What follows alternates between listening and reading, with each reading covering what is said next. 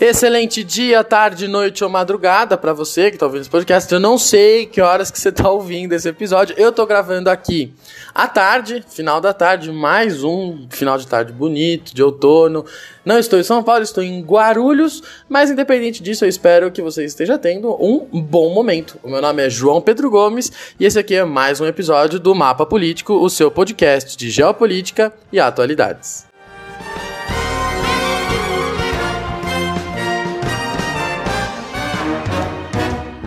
Bom, vou lembrar você de novo, querido ouvinte, querido ouvinte, que no Instagram, mapa.político, você já tem imagens deste episódio de hoje, que vai ser, na verdade, a primeira parte de uma sequência de dois episódios com uma parceria muito especial, já vamos falar dela.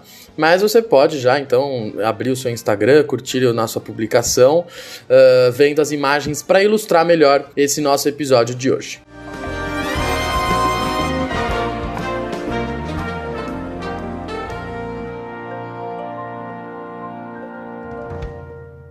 Bom, e nessa sequência de dois episódios, uh, vocês já sabem, né? Tá aí, você clicou, você viu que nosso tema é Guerra Fria.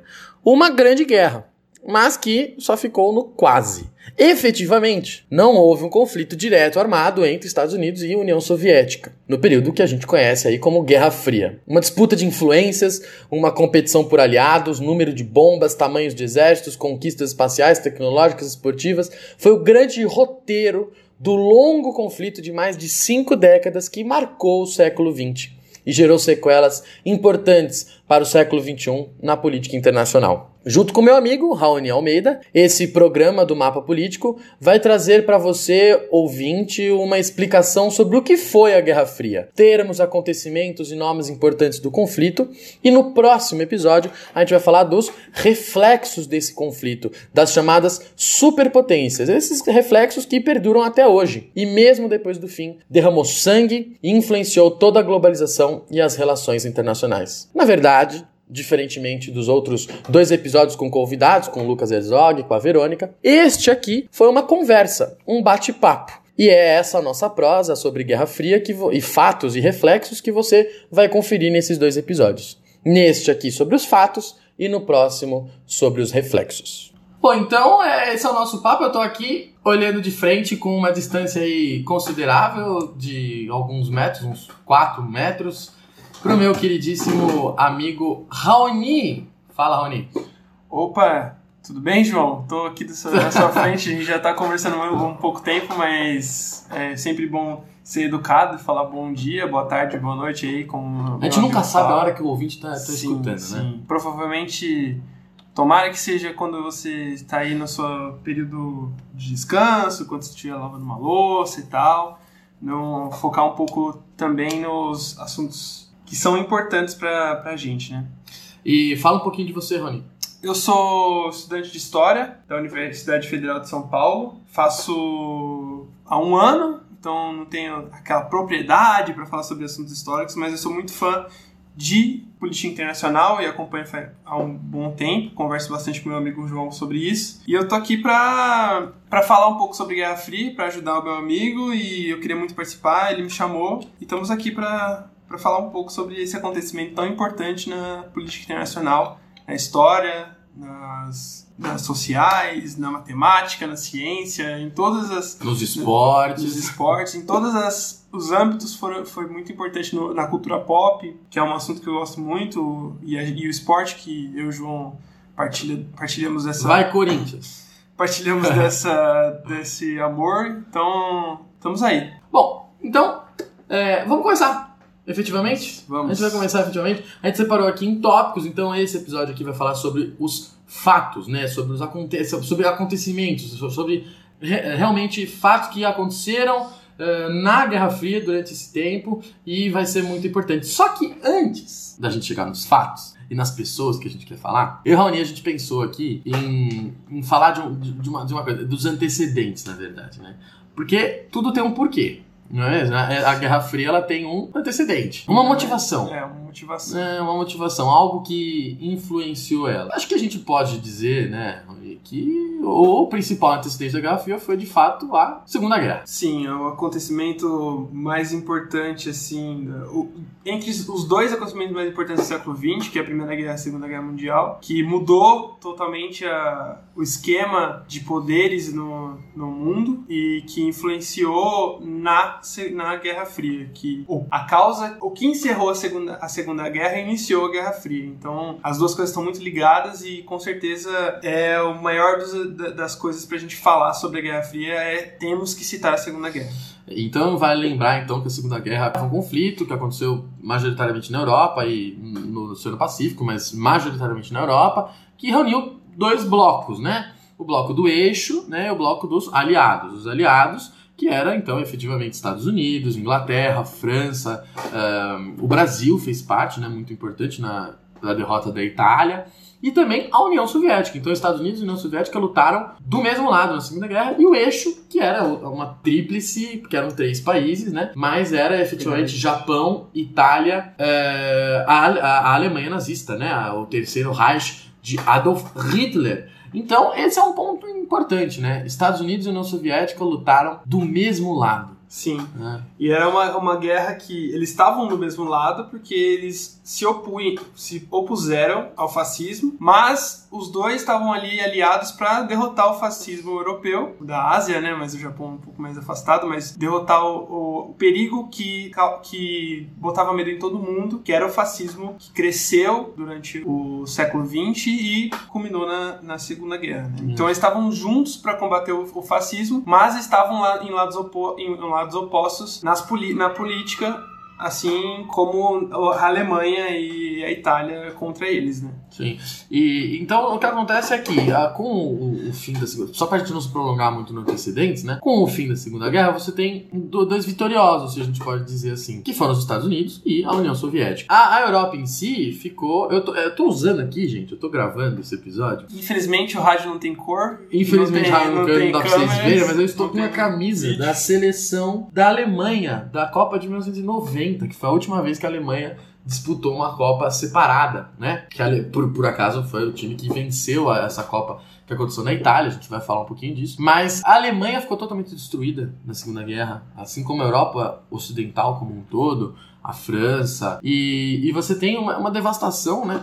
Tanto da Inglaterra também, né? Uh, e você tem os Estados Unidos voltando de uma recessão econômica, né? Se a gente for para pensar que em 29 teve a quebra da Bolsa de Nova York, em 39 começou a Segunda Guerra, em 10 anos os Estados Unidos se restabilizou a ponto de entrar na guerra, ser decisivo para a guerra, vencer a guerra e financiar, né, posteriormente, a reconstrução de países da, da Europa Ocidental, né? Mas é importante dizer também também que os países da Europa tiveram um papel na derrota da Alemanha nazista. Né? A gente coloca os Estados Unidos e a Rússia como grandes vencedores, só que teve o apoio dos outros países. Eles não estavam totalmente debilitados, alguns sim, como a França que estava invadida, só que eles também tiveram um papel de, de abafar ali, enquanto os Estados Unidos e a Rússia ainda não estavam lá dentro da Alemanha, eles estavam cooperando, não tinham totalmente, perdido totalmente a capacidade de lutar. E é uma coisa que eu, não sei se te incomoda, João, mas me incomoda um pouco de desse abafamento, assim, de colocar é, sempre os Estados Unidos e a, a Rússia nesse caso, mas os Estados Unidos como salvador ah, sim. daquilo, então eles sempre chegam para salvar o mundo e tal.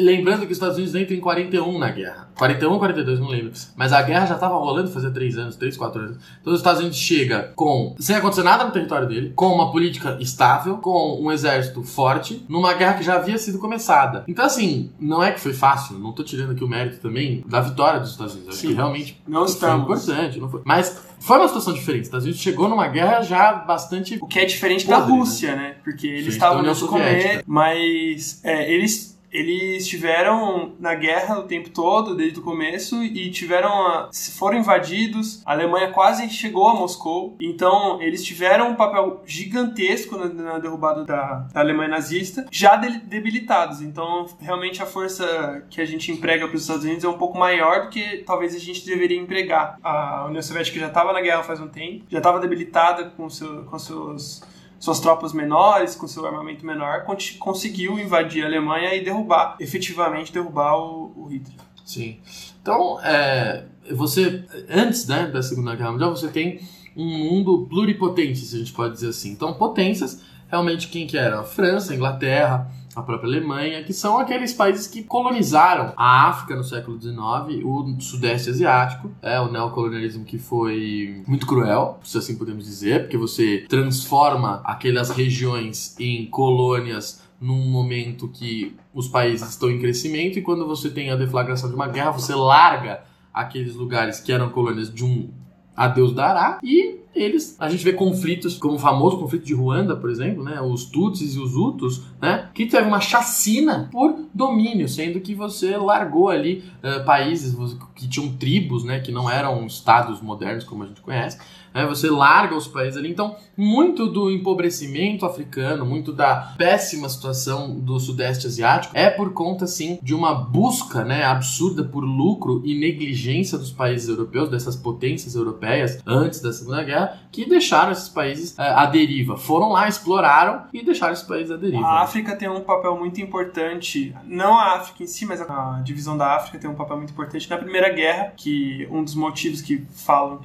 alguns historiadores dizem, que é, a divisão desigual para a Alemanha e para a Itália foi uma Também, é. uma é, uma das possíveis causas da, da aliança entre os dois e a guerra a primeira guerra sim e então gente só queria trabalhar um pouquinho com vocês esse termo é, superpotência efetivamente, né? Porque a gente pode falar de superpotência apenas na Guerra Fria, posterior, né? Antes da Guerra Fria, efetivamente, você não pode falar de uma superpotência. Você não tinha a super, você tinha potências que tinham poder econômico, tinham influência, mas não no tamanho e na escala uh, universal que os Estados Unidos e a União Soviética exerceram. Até porque antes é, que a gente vê várias potências muito grandes mundiais que a gente estuda, que é Roma, é, no século XV é Portugal, a Espanha depois, e depois, França, depois a França, a Inglaterra no século XVIII inteiro, então, por causa da, da, da, industrialização. Então a gente tinha potências no, sempre na história existiram, no, no Egito Antigo, a própria Grécia, então sempre existiram essas potências. É nesse mundo que a gente estuda, nesse mundo ocidental. A gente Exatamente. não tá aqui levando em conta as dinastias Qing da China, que, pelo amor de Deus, né? É. Exerceram influência os mongóis, absurda. Os mongóis o, também. O, Gengis Khan. No norte da África. Mas o Império Árabe, né? é, o Império Árabe, esse que uma, eu quero uma forte influência no, no, no, norte da África, também na Península Ibérica. Foram Sim. derrotados por, por, Carlos Magno. Eles iam dominar a Europa. Exatamente. É então, é, a gente ouve dessa, dessas essas potências da história, só que ela não é uma superpotência, porque uma superpotência lida com várias outras, né? Então, outros países que também têm potencial, que são abaixo dessa, desse, dessa superpotência. Então, a gente ouve lá que a Inglaterra era dominante, então ela dominava tudo, to, todas as, as os aspectos, só que ela não tava, os países não eram totalmente sub, submissos a, uma, a um pensamento, a uma ideia que como era na Guerra Fria, né? Que ou se você aliava a, a, aos Estados Unidos, ou você aliava a. Rússia. Ah. E se você ficasse ali no meio do caminho, você ia ser massacrado pelos dois. É, então, você, você tem um, um, um, forte movimento de não alinhamento, mas é raro, né? É. A Índia é um exemplo de não alinhado, né? Assim como o é, México. Mas você tava falando disso, Rony, e eu, eu tava lembrando de uma coisa aqui, a gente nem planejou falar, eu tô, eu tô lembrando disso Sim. agora. Eu lembro muito do negócio que chama Pax Romana, uhum. Pax Britânica, Sim. que era efetivamente o quê? A força que Roma e a Pax Britânica depois, muito depois, a força que Londres, né, o governo britânico tinha, é, essas forças que eles tinham de influenciar e de se meter em tudo. É. E que eu acho que a gente pode falar de uma Pax Americana pós-Guerra Fria. Que você vê os Estados Unidos inter, intervindo em tudo. Os Estados Unidos intervindo numa questão da Venezuela, os Estados Unidos assim, intervindo na questão da, da Crimeia, por exemplo, do Kosovo. Então, é, essa, essa, essa potência que existe, ela se sente na, na possibilidade de levar a paz. É o que é um muito, assim, a linha é muito tênue ali para errar, né, quando você tá falando disso. Sim, a Inglaterra aqui no, no Brasil, a gente vê muito da influência dela para o pensamento de industrialização brasileiro aliado com, com a Inglaterra. As nossas primeiras é, locomotivas de trem, as linhas de trem eram construídas pelos ingleses. Sim. Então, tinha é, a influência da, da, da Guerra do Paraguai, do, do, da independência da Argentina. Então, é, sempre a Inglaterra estava ali, como os Estados Unidos é hoje, mas é, é, é aquilo. É, o mundo globalizado do século, do século XX, do século 20 é muito diferente do, do mundo do século XIX, do século XVIII. Então, é muito difícil a gente comparar isso, só que para efeitos de comparação, Sim. exatamente, seria uma boa comparar a potência que os Estados Unidos tinha com o que a Inglaterra tinha no século XVIII. É, mas lembrando que a gente só pode falar então de superpotência nesse sentido então dos Estados Unidos e União Soviética e uma coisa que a gente já falou uma vez que a gente estava conversando que eu, eu imagino um gráfico se a gente for ver assim o gráfico de ascensão e queda das potências você tem lá Roma subindo e descendo Portugal subindo e descendo é, você pode colocar vários aí você tem Estados Unidos subindo e descendo e agora ah, subindo né e agora eu não sei se você concorda Rony mas eu acho que agora a gente pode falar que os Estados Unidos está começando a descer Sim. essa superpotência dos Estados Unidos. E você tem um- uma, uma, uma nação muito, um país muito forte em ascensão, em constante ascensão, que é efetivamente a China. né? Não sei se você concorda com isso. Sim, eu concordo, e tanto que eu, quando a gente estava conversando sobre isso, eu, eu falei que o, a potência dos Estados Unidos, sem ninguém com- é, contra, foi muito pouca. Foi ali do efetivamente do, depois Final da, da da, Guerra, da Guerra Fria, que é um dos finais, né? do- É, depois, que, depois do fim da União Soviética, até ali para 2006, 2005, que o PIB da China começou a crescer um, um, um tamanho avassalador e que eles tiveram também agora uma, uma guerra comercial. Então a China tinha, tem o potencial de bater de, de frente com os Estados Unidos, Uhum. certo? É, a gente pode dizer então que eu acho que sozinho os Estados Unidos não vai chegar a 100 anos como superpotência. Não. Acho difícil, porque a gente está falando de 30 anos de fim da Guerra Fria. Acho muito difícil a China, é, mesmo a gente tendo agora com a situação do, da, da- do novo coronavírus, da Uhum. Covid-19, eu te mostrei uma notícia pouco tempo atrás que Sim. saiu, acho que hoje é dia 20. Aliás, a gente está gravando aqui dia 20, hoje é dia do diplomata. Então, hoje é dia do nascimento do grande barão do Rio Branco. É, um, é, um parênteses aqui, tá? Grande Barão do Rio Branco, que é um importantíssimo para definição de fronteiras do Brasil. Definiu as nossas fronteiras. Importantíssimo para nós. Tô até arrepiado falando dele. Importantíssimo para nossa política internacional, Barão do Rio Branco. E então a, a Academia dos Diplomatas recebe o nome dele, né? A instituição, o Instituto eh, Rio Branco, né? Para quem vai entrar no Itamaraty. Hoje, então, dia do diplomata, a gente falando de uma questão super diplomática. É, que o Brasil também se envolveu. Mas, eh, voltando, eh, a gente pode dizer então que agora nessa, nessa questão do, do Covid-19, dia 16, veio uma notícia de que pela primeira vez, desde 1976, veja você, a gente tá falando de 44 anos, que o, o PIB da China foi cair a primeira vez em 44 anos. O Deng Xiaoping tá se virando no túmulo. você que não pegou a referência, assiste o episódio sobre China, eu falo sobre ele. A política econômica da China cresce muito com ele. Sobre isso, tudo bem. E vamos só, citar aqui, a gente não vai entrar nesse mérito, mas outros antecedentes importantes para a Guerra Fria em si é efetivamente a insti três instituições né, que são criadas. Então, a OTAN, Organização do Tratado Atlântico Norte, que vai ser um acordo militar né, entre para favorecer os Estados Unidos. Então, em geral, os países da Europa vão participar desse país da Europa Oriental, Ocidental. O Pacto de Varsóvia, né, que vai eh, ser a aliança militar favorável à União Soviética, então que vai ser a Europa Oriental, né? Que aí entra a cortina de ferro do Churchill, parte da União É Soviética. importante dizer, para não confundir, que o Churchill, ele inventou o termo, né? É, não tinha. Ele não é ele a pessoa que fez a, a cortina de ferro. Foi- a cortina de ferro foi feita é, conceitualmente pela União Soviética, que Sim. não deixava entrar nada e tal, Isso. nenhuma informação e tal. Mas é, o Churchill ele inventou esse termo, né? E você tem, então, com o fim da Segunda Guerra, a criação dessas duas instituições, desses dois acordos que são militares. Então é efetivamente de apoio militar, ou seja, estamos à beira de um conflito, porque nós criamos acordos militares. E, em 48, você tem a criação de quem? ONU. Da ONU, que hoje tem um português na presidência, Antônio Guterres, né? Primeira vez? Você tem essa informação? Primeira vez que é um lusófono. Lusófono. né? Porque antes você tem o Ban Ki-moon coreano, Kofi Annan, que era nigeriano, se eu não me engano. Então, primeira vez que a gente tem um, um- um lusófono, né? Presidente da ONU, enfim. Mas você tem então a criação da ONU, que vai ser efetivamente essa organização intergovernamental para promover cooperação internacional e que vai possuir dentro do Conselho de Segurança, que é o órgão máximo da ONU, né, que é aquilo que vai que tem poder de veto sobre as decisões, tem como participantes quem? Estados Unidos, China, França, Reino Unido e União Soviética. União Soviética, que depois vai ser a Rússia. Sim. E qualquer decisão ali no, no Conselho de Segurança tem que ser o quê? Unânime, Unânime. né?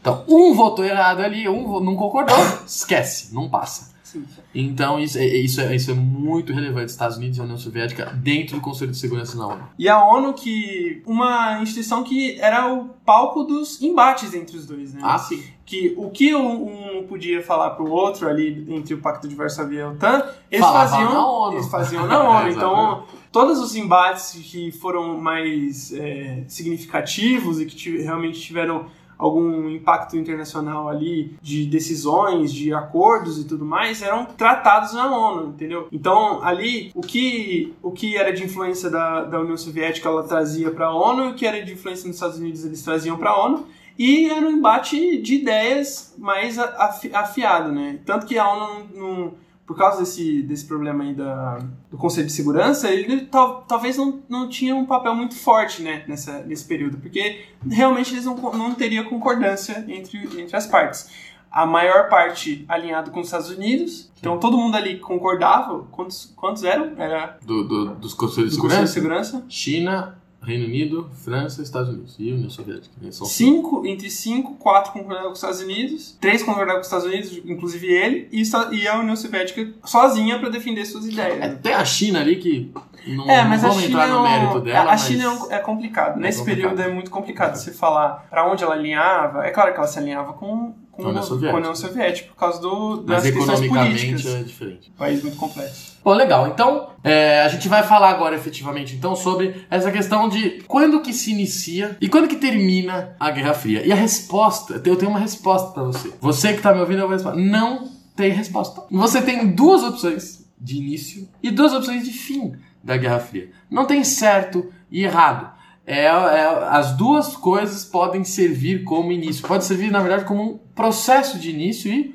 processo de fim da Guerra Fria. Eu vou falar então aqui sobre os dois possíveis inícios da Guerra Fria, com os comentários do Raoni, e depois ele faz sobre o fim da Guerra Fria. Bom, então, vamos lá. É, o, o início. Tem dois inícios, vou ser bem direto. Um, fim da guerra com a rendição do Japão. Né? Os Estados Unidos lança as bombas atômicas em Hiroshima e Nagasaki, e essa- e- e- essas bombas, elas são nada mais nada menos do que o quê?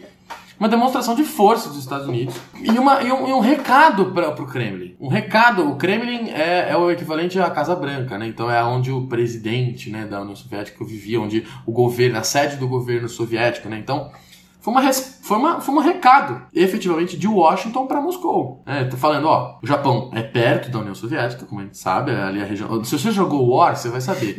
Que ali você tem Vladivostok, que é pertinho ali. Então, o Japão é muito próximo da União Soviética. Não faz fronteira porque ilha não faz fronteira com ninguém, porque ilha, ilha tá no meio do mar, esse é o conceito, né? Mas o Japão é um arquipélago e tá bastante próximo da União Soviética. E ah, quando os Estados Unidos lançam duas bombas atômicas no Japão, é um recado para a União Soviética. Então, a gente pode dizer que você começa um embate frio, entre aspas, entre Estados Unidos e União Soviética com esse lançamento de bombas, certo? É um, é um, um aviso pro Kremlin, Kremlin ali para tomar mais cuidado, para pensar o, o, um adversário, um possível adversário depois da guerra, que seria os Estados Unidos, por causa da demonstração mesmo de, de potência, né? De potência armamentícia, agora falando, né? Não mais em potência, de potência é, de Estado, né? E tal, mas uma- mais um- uma potência armamentícia. O que que eu posso fazer? Ah, eu posso fazer bombas nucleares e posso Atingir muito próximo de e, você. e, exatamente, eu posso mandar para lugares muito, muito longe do, de onde eu estou. Porque é, é aquele Vladivostok, é, como que, Alasca, né? Mas é, tem um oceano no caminho, tem um, o Pacífico inteiro no caminho. Então, para chegar até lá é muito difícil. Che- Chegar até a Rússia é muito difícil. Para chegar ao Japão é muito mais difícil. Então, os Estados Unidos mandou um recado que ele pode chegar até qual- qualquer lugar do mundo, porque é completamente oposto, Estados Unidos e Japão. Então ele pode chegar a qualquer lugar do mundo. E a sua potência militar é suficiente para acabar com, umas, com duas cidades. Com uma cidade por bomba, né? Então, É, na verdade, uma, uma coisa, é, se a gente. A Terra não é plana, tá, gente? Isso é uma coisa que eu gosto de falar. acho que a gente concorda com isso, É. né? Todos os nossos ouvintes. momentos sombrios que a gente vive, né, né, hoje em dia no país, mas enfim. Mas você tem, quando você olha um mapa se você fechar ele, né, mas na verdade, os Estados Unidos e o Japão não estão tão longe assim, porque você tem o Havaí. É. O Havaí... Que é, que é de onde sa saiu que, é- as que é bombas, de onde né? saíram as bombas. Então, o Havaí é um arquipélago é, americano, sim, o Havaí não é um país. Sim, o Havaí é um estado dos Estados Unidos. Inclusive, Obama nasceu no Havaí que é longe, não é, da, não é até Carapicuíba, a tua cidade. Talvez, Carapicuíba seja um pouco mais longe do que o Havaí, eu já não. Né?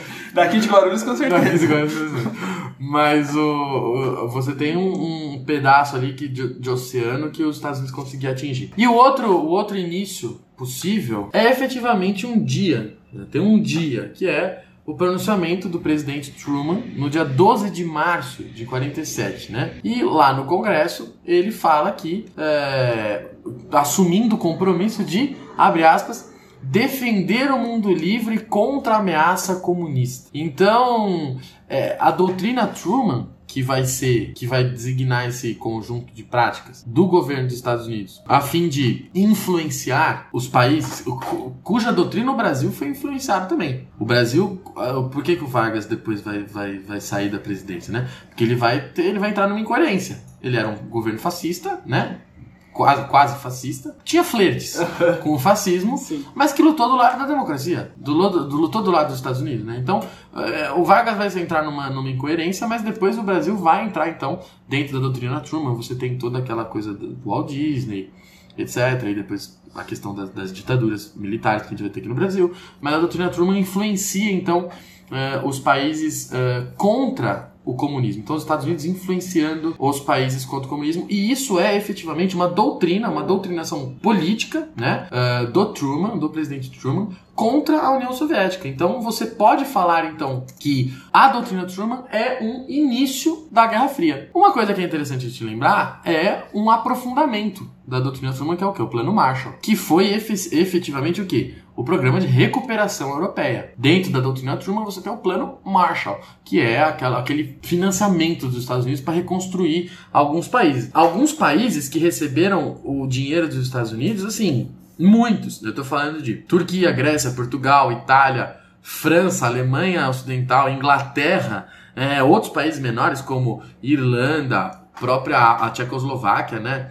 Na época, a Áustria, Suécia, Noruega, Islândia, todos esses países do que a gente conhece como Europa Ocidental receberam uh, investimento dos Estados Unidos para se recuperar da guerra.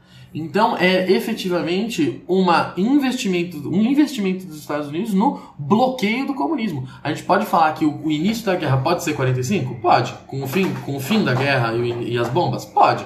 Mas pode ser também o quê? O início de uma política de, ba de barrar o comunismo por parte da Casa Branca, certo? É aquela, aquele medo que os Estados Unidos, depois do, da, da Segunda Guerra e com o avanço do comunismo e o avanço da, do, da União Soviética e vendo a força que a União Soviética tinha entre aqueles que eram aliados a ela e a força que o discurso soviético tinha, é, fez com que os Estados Unidos agissem. Porque senão eles iriam perder aquilo que eles estavam acabando de conquistar, que era o, realmente ser uma superpotência e ser uma alguém que realmente que, que tem um, poder acima daquele, dos outros, né, dos seus aliados e tal. Sim. Então o que, que eles poderiam fazer com um país que não sofreu tanto com a guerra, um país que conseguiu vencer a guerra sem muitas perdas, né? Então eles tinham uma forma que é justamente várias formas, né? Mas a forma que eles adotaram que é para garantir influência foi exatamente o plano Marshall. Sim. É, eu tenho um número aqui. Entre 48 e 51, a, o Reino Unido recebeu 3 bilhões de dólares. O país que menos recebeu foi a Islândia, que recebeu nesse período 43 milhões de dólares. E o país que mais recebeu foi o Reino Unido, recebeu 3 bilhões de dólares né, mais de 3 bilhões de dólares. O que dólares. não muda o fato de que o dólar estava tava muito alto, exato, então era exato. muito dinheiro. Hoje em dia você faz assim, ah, mas não dá para nem para para encher metade do cofre do Jeff Bezos lá, mas assim, Sim. é muito dinheiro pro, pro, pro momento que era e o que o que garantia para os Estados Unidos esse dinheiro? Por que, que os Estados Unidos estava dando esse dinheiro? Dando assim, né? Financiando, né? Financiando esse dinheiro para cobrar depois e tal. Tanto que os Estados Unidos é o maior credor de, de, de dinheiro e o maior devedor também, mas o sim, maior sim, credor sim, do, do, do, do, Banco do, do Banco Mundial, da, mundial, mundial da FMI por conta desse, desse plano. Eles eles emprestam dinheiro a, a, pra, pra reconstrução. Como eles são bonzinhos. É, então, mas eles. Qual, era, qual é a- o pensamento por trás? Eu quero manter esse cara aqui, que é muito forte, que a Inglaterra era muito forte mesmo com, com tudo que aconteceu, do meu lado É. sendo aliado meu, entendeu? Porque um, pra esses países que estavam destruídos se aliarem à Rússia, à União Soviética, que tinha o potencial de, de financiar também, mas não com, com todo esse dinheiro que os Estados Unidos tinha, era assim, ó, um dois. Sim. É o quem dá mais. Quem dá Exatamente. mais, quem dá mais levou. Então você tem esses dois inícios efetivamente. Então, pode ser, recapitulando, o fim da Segunda Guerra efetivamente, ou o início da doutrina Truman. Início da segunda, o, o- fim da Segunda Guerra em 45, agosto de 45, e a doutrina Truman em 47. Você pode dizer que tem dois inícios à Segunda Guerra. Agora passando para os fins, possíveis fins da, da, da, da Guerra Fria, a gente também tem dois, que é um número né, que repete- se repete. É claro que tem outros, outros marcos, e esses marcos podem também influenciar, e, e algumas pessoas podem dizer que é isso, que é aquilo, mas é claro que é uma que é, a gente está colocando aqui os mais importantes, né? Bom, um possível fim é o ano de mil no- 1989. O que aconteceu nesse ano? Muitas coisas, mas uma delas, uma das mais importantes ali, foi em novembro de, novembro de 89, a queda do Muro de Berlim. Que, a- o Muro de Berlim, acho que todo mundo conhece, que é uma, uma coisa muito Eu não conheço, nunca fui pra Alemanha, não. Ainda. Todo mundo conhece o tema, que é, que é muito estudado, né? Que é a cidade que era dividida. Berlim foi dividida durante a. a- Que completou 30 anos, né? Ano passado. Exatamente, no fim da, da, da Segunda Guerra, a Alemanha foi dividida por, entre os quatro vencedores, que é a França, a Inglaterra, a, União Soviética, a União Soviética e os Estados Unidos. É, partes que ali poderiam ser. Le- só- só- só- a Áustria também foi dividida, hein? Então, tanto a Alemanha como a Áustria foram divididas. Lembrando que a Áustria é a terra natal de Adolf Hitler, né? Sim, mas enfim, é, a Alemanha foi dividida entre, entre essas quatro potências. É claro que as partes não eram iguais ali, mas Berlim foi dividido também entre as quatro, só que um lado era mais. é, Um lado era da, da União Soviética, E o que foi outro entre conhecido, os três. né? e o outro entre os três, mas um lado foi conhecido como é, Ori- é, Alemanha Oriental, que era justamente a parte da União Soviética, e o outro da Alemanha Oriental, Ocidental, desculpa. Lembrando que elas tinham nomes diferentes, né? Então, a República Democrática da Alemã, da Alemanha, a República Democrática Alemã, desculpa, que é a Alemanha Oriental, e a República Federal da Alemanha, que é o nome atual da Alemanha, né? Que é a Alemanha Ocidental, a Alemanha ligada aos Estados Unidos. Nesse, nesse, nessa divisão, acabou que Berlim ficou inteiramente pro lado da Alemanha Oriental, e, e a- que é a República Demo- Democrática Alemã. Porém, a cidade estava dividida por um muro, que, que, é, o, que é esse o muro de de Um Berlim. muro, muro, concreto. Sim, exatamente. Que é o que, vo- o que você disse numa conversa que a gente teve, que era efetivamente a divisão A materialização da Guerra Fria. Exatamente, a materialização da Guerra Fria era esse muro. E por que, que ele é tão importante? Por que, que todo mundo fala sobre esse muro? Por que, que todo mundo estuda sobre esse muro? Um muro, né? É, Ah, tá falando do pode, muro, ser, cara. pode ser só um muro que, que pode ter sido Bom, pra gente que foi visitar a ruína na Argentina, né, Rony? É. Pra- A gente foi visitar a ruína na Argentina, muro na Alemanha pra gente é muito legal, né? É, não, muro para o historiador talvez Muro. fosse seja muito importante, né? Principalmente para os historiadores que focam no Parte na, arquitetônica, né? sim, né? na história é, material, né? É muito importante o, o muro. Então, o que que, é, que que era esse muro? O muro, por que o muro era tão importante? O muro- O muro foi construído da noite pro dia em Berlim. Então, é, dividiu famílias, dividiu as pessoas que estavam de um lado, estavam lá trabalhando, estavam lá num pub, nunca, não poderam mais, não poderiam mais voltar para a Alemanha Oriental. Quem tinha em- emprego em um, quem tinha emprego no outro, acabou. Quem tinha filho de um lado, É, mãe, esposa. pai, a família toda, acabou. Você não vai passar. E ali ficaram 30 anos Alguns passavam, claro. né? é, mas Era é muito difícil, né? Tem, tem muitos casos de pessoas que tentavam passar o muro, né? Pular o muro, que eram mortos pela, pelo, pelo um dos lados, que sempre era vigiado, né? O muro todo. E essa queda foi emblemática porque concretizou o fim da segunda da, da guerra da Guerra Fria. Eu vou, eu, vou, eu vou trazer um. A gente vai falar de alguns personagens importantes, mas é, a gente vai ter, vai ter um tópico sobre isso que a gente vai falar, gente. Pessoas importantes na Segunda Guerra, na, na Guerra Fria. Mas tem uma pessoa né, que, é, que é o Papa João Paulo II. Ele foi uma pessoa extremamente importante nessa queda do, do Muro de Berlim, porque ele era polonês. Hoje ele é santo, né, São João Paulo II, né, e ele era polonês, Karol Wojtyla, né, Visitei a cidade dele, Wadowice, perto de Cracóvia, na oportunidade que eu tive, né, para visitar a Polônia, uma, uma viagem que eu fiz que foi muito bonita, muito boa. E, e o Papa João Paulo II, sendo um polonês, ele ele tinha, tinha, lógico, não era a favor do, da União Soviética, lógico, a igreja ligada mais aos Estados Unidos, enfim, até porque você tem um Estado ateu, né, na União Soviética. E você tem, então, a figura do Papa João Paulo II sendo muito importante. Ele que virou Papa em 78, no meio da Guerra Fria, explicitamente no meio da Guerra Fria, né? E não no meio, né? Mas bem ali no, no, no contexto. E ele vai ser muito importante para essa queda. Por quê? Os discursos dele. Os discursos do Papa João Paulo II, as, a, a, a, os pedidos dele. Assim, se um Papa tinha influência no século XV e XVI, muita influência, ele continua tendo. Porque o Papa tem uma gripe e a gente fica sabendo. Sabe? O Papa fala uma coisa a gente fica sabendo. A eleição do Papa, acho que é uma eleição que a gente fica. Todo mundo sabe do que está acontecendo. Né? Então o Papa ele é uma figura importante. É uma figura religiosa, mas uma figura política importante. Então ele fez uma campanha muito forte por esse fim. Né, da, da, da, da queda do Muro de Berlim, por esse fim dessa guerra, por esse fim de, dessa divisão. Né? Sim. Bom, ficamos aí com, com a queda do Muro de Berlim, que com certeza, lembrando a data, foi em novembro de, de 89. 9 de novembro de 89, e a reunificação da, da Alemanha se concretizou em 90, só que também aconteceu ali em 89. Então, a partir do momento que foi derrubado o muro, não, não se poderia mais refazer aquilo. É, é, foi uma, uma mancha uma marca na história alemã, assim como as guerras, né? Mas a, aquilo ali foi bem forte porque dividiu realmente a Alemanha e era algo que no esporte eles eram divididos. Eram duas seleções. Eram duas seleções. Uma era horrível. a, Alemanha, a Alemanha comunista, se a gente pode dizer assim, a Alemanha Oriental era péssima no Sim. futebol. Então eles eram divididos na Olimpíada, eles eram divididos em tudo, né? Então a reunificação foi muito importante.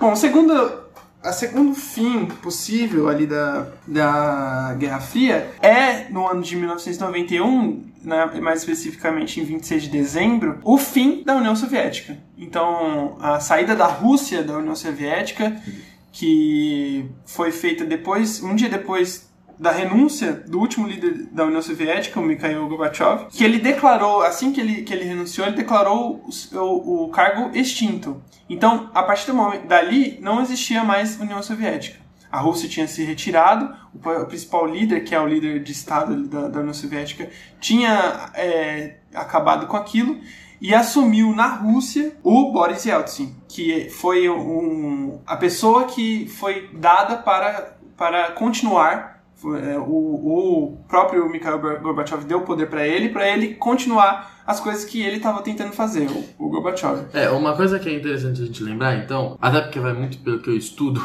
que é a questão de teoria do Estado, etc. É, só um adendo, a União Soviética ela era uma, uma, uma, uma união das repúblicas socialistas soviéticas, tá? Então, é, efetivamente era o que? Eram repúblicas, países, né, com uma forma de Estado republicana. Então, as 15 repúblicas, né, dentre elas Armênia, Geórgia, Ucrânia, Moldávia, Bielorrússia, Estônia, Letônia, Lituânia, enfim, todos esses países, os tãos ali na, na Ásia, Cazaquistão, Kirguistão, Tajiquistão, Turcomenistão, né, esses países tinham presidentes próprios. É, e a Rússia era uma dessas repúblicas. Por isso, que, por isso que a gente tem que tomar muito cuidado quando a gente fala. Era maior, né? Era, era maior, era mais importante. importante. A sede, da, a capital da Rússia coincidia com a capital da União Soviética, mas o Mikhail Gorbachev, isso é interessante a gente falar, ele não era presidente da Rússia. Ele era, ele era líder do Partido Comunista Soviético é, e líder da União Soviética. É, ele, mas a Rússia tinha um, um, presidente, que era na época o Boris Yeltsin, é, e que a ele foi entregado então a Rússia. A Rússia se tornou ali então independente, né, nesse sentido. E cada uma das repúblicas também teve a sua independência, né? Cada uma virou um país, mudaram bandeira, uh, assumiram as suas políticas uh, próprias, etc.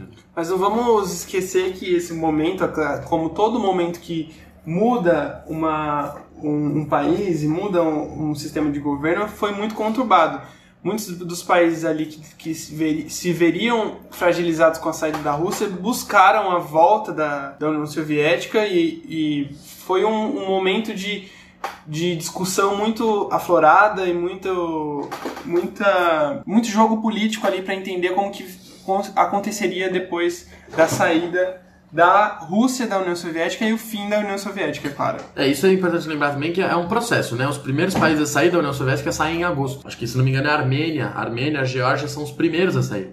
Que eram os países que buscavam realmente a, a o fim, o fim da, da, União Soviética. O fim, vendo que isso já não, não, não funcionava mais, né? Para eles, né? Para é, eles. Claro. Né? Então. Porque muitos países ali se, se mantiver, mantinham com a ajuda da União Soviética. E a União Soviética era, era o, o, aquilo que fazia com que os países continuassem. Tipo Cuba, que é, que é um, uma coisa muito importante de falar aqui na América do Sul, que foi... Na América. na América, desculpa. Na América Central, que foi o maior símbolo da aliança da, da União Soviética. Né? O, o, o alcance soviético foi atravessou o Pacífico e atravessou a Europa toda, atravessou tudo e chegou em Cuba. Então, esses países precisavam da União Soviética e se, se viram sem nada, né? Depois que a União Soviética acabou. Sim. Então, esses os dois possíveis fins, então, da Guerra Fria, né? Uh, uh, sendo efetivamente, então, é, o Muro de Berlim e o fim da União Soviética. Você pode, então, você que está ouvindo, você pode adotar, esse, é, sem, sem medo de errar, dois inícios e dois fins né? Mas a gente gosta aqui de falar de processos. Um processo de início que começa com o fim da Segunda Guerra e a doutrina Truman, né? e um processo de fim que começa com a queda do Muro de Berlim, passa pela unificação da Alemanha, reunificação da Alemanha e uh, a queda da União Soviética em 91. Né? Dois inícios e dois fins. Bom, esse, esse próximo tópico aqui, continuando a nossa discussão aqui, muito, muito rica, né? Proveitosa. Respeito, proveitosa a respeito da União Soviética, da, da Guerra Fria, falar de grandes nomes da União Soviética, pessoas que fizeram parte dessa da, da, Guerra Fria, pessoas, né? E eu vou começar falando aqui, então, efetivamente, sobre os líderes de Estados Unidos e de União Soviética, né? Vou só citar, mas a gente vai detalhar aqui algumas outras pessoas, tá? Então, os nove presidentes dos Estados Unidos, né? Truman, Eisenhower, Kennedy, Lyndon Johnson, que era o vice do Kennedy, né? Depois que ele morreu, ele assumiu. Nixon, lembrando, sofreu impeachment, né? Foi uma crise bem tensa dentro dos Estados Unidos. Ford, Jimmy Carter, que está vivo. Jimmy Carter está vivo, é um presidente que está vivo, ainda está caquético, deve ter próximo dos 100 anos, mas está vivo. Ronald Reagan e George Bush pai, né? Porque o George W. Bush foi o, filho dele que também foi presidente, né? É, já aqui no século 21. Mas o pai dele também, é, falecido acho que em 2018, 2019, também foi presidente dos Estados Unidos. E do lado soviético você tem sete líderes, né? Stalin, que ficou por mais tempo, foi o mais importante, muitas críticas a ele pelo, pela ditadura que ele instaurou ali na União Soviética. É, o, o sucessor direto do Lenin. Georgy Malenkov, Nikita Khrushchev, Leonid, Leonid Brezhnev, Yuri Andropov, Konstantin Chernenko e Mikhail Gorbachev, ou Gorbachev, tá? Pode falar os dois. Sobre esses os dois lados, né? A gente conhece bastante sobre alguns, não todos, né? Mas mais dos Estados Unidos, que é claro que nossa cultura e o nosso ensino de história, o nosso pensamento era alinhado aos Estados Unidos, então a gente aprende muito mais sobre o mundo ocidental do que do que o lado de lá, né? Sim. Só que os dois, uh, o Stalin principalmente era é uma pessoa que muita gente ouviu falar e muita gente já sabe como, como quais eram as suas as suas decisões políticas, mas é importante a gente falar sobre o Mikhail Gorbachev, né? Sim. Que ele, in, in, ele instaurou. Que tá vivo também. Tá vivo? Gorbachev tá vivo. Tá vivo mesmo? Tá vivíssimo. Caramba, Opa. loucura. Não sabia. Ele tá vivo. Não, não, deve ter mais de 80 anos. Ele não é tão velho assim, não. Ele era o mais jovem, né? Entre os. É. Ele, era, ele tinha até uma. uma é, ele era meio que colocado de lado, assim, pelos, pelos líderes maiores, assim, porque ele era um pouco jovem e tal. Ele é de 31. Uhum. Então ele vai fazer 90 anos ano que vem. Ele tá com 89. Ele é aqui um pisciano. Olha, do dia 2. ele é aqui do dia 2 de março, né? Um cara mais. Enfim, mas está voltemos, vivo. Voltemos, Está vivo. Está vivo. O Gorbachev ele, ele fez duas principais. Ele instaurou duas principais. É, reformas, né, duas principais coisas que iam abrir a União Soviética, né, abrir os, os comércios, a, a própria política e tal. Então, ele meio que começou a decaída da, da União Soviética. Né? As coisas que ele queria, as coisas que ele implementou, deram a derrocada da União Soviética. As duas coisas eram? A Glasnost e a Perestroika. Glasnost, do russo, não vou saber aqui, literalmente transparência. E Perestroika, reestruturação. Então a Glasnost era uma política de abertura política, né, de uh, liberdade de expressão, etc. E a Perestroika, uma reestruturação econômica. E tanto que o, o Gorbachev ele é efetivamente muito criticado negativamente pelos simpatizantes da União Soviética por ter sido, por não ter incentivado a continuação da União Soviética. Ele, no discurso de, de que ele termina né, a União Soviética, que ele entrega o cargo, ele deixa claro que ele não queria isso, etc., que ele ainda acredita na União dos Estados Soviéticos, mas é, com essas políticas, é, o fim da União Soviética, o isolamento econômico também era inevitável, então os críticos são muito fortes assim na crítica a eles, né? E a gente vai falar de mais algumas pessoas aqui, não vamos alongar muito, né? Mas a primeira delas, que a gente já falou aqui no começo do episódio, é o Marechal Tito, né? que foi líder da Iugoslávia. A Iugoslávia, vale lembrar, é um país que não existe mais, né? Era um país que hoje se desmembrou em alguns países ali na região dos Balcãs, na Europa, que são efetivamente Eslovênia, Croácia, Bósnia e Herzegovina, Albânia, Macedônia do Norte, uh, Sérvia, né? E o Kosovo, que um dia a gente vai falar sobre ele, mas o Brasil não reconhece, enfim, mas é, são esses países que fazem parte ali da, da Iugoslávia. E o, o, o, Marechal Tito, que foi, que foi aí presidente por 27 anos, né, da, da Iugoslávia. Ditador. É, é, é considerado um ditador autoritário que sufocou os anseios de independência e liberdade dos diferentes povos né, da, da, da Iugoslávia. Então, enquanto a Croácia queria independência, ele sufocava isso. Quando a Sérvia queria independência, ele sufocava isso para manter ali uh, a Iugoslávia como um único país. Apesar de seu carisma característico, né, que lhe rendeu o apoio do povo iugoslavo, fazendo dele uma das figuras mais importantes do seu tempo. Então, quem era a favor da Iugoslávia era, adorava o Tito. Quem não era a favor da Yugoslávia é, era totalmente contrário a ele, e aí ele tem esses dois lados. E no resto do mundo, o Tito é respeitado né, pela sua política de luta contra os nazistas. E principalmente porque ele foi um líder com a força e a coragem né, e a capacidade política de manter seu país livre de influências estrangeiras durante a Guerra Fria. Então ele era um dos, dos únicos... Dos não alinhados. Que né, não eram aliados. Apesar de ser uh, efetivamente socialista, apesar de ser um governo de esquerda, socialista, ele não era alinhado, ele era independente, apesar de, de, de, de socialista, né? Capaz de, e manteve seu país livre dessas influências, então, tanto da União Soviética ou dos Estados Unidos, né? além de ter defendido a união e a soberania dos países do chamado terceiro mundo. Então ficou aí então um papel, um, uma pessoa para vocês saberem, lerem um pouquinho mais, Marechal Tito. Qual que é a próxima?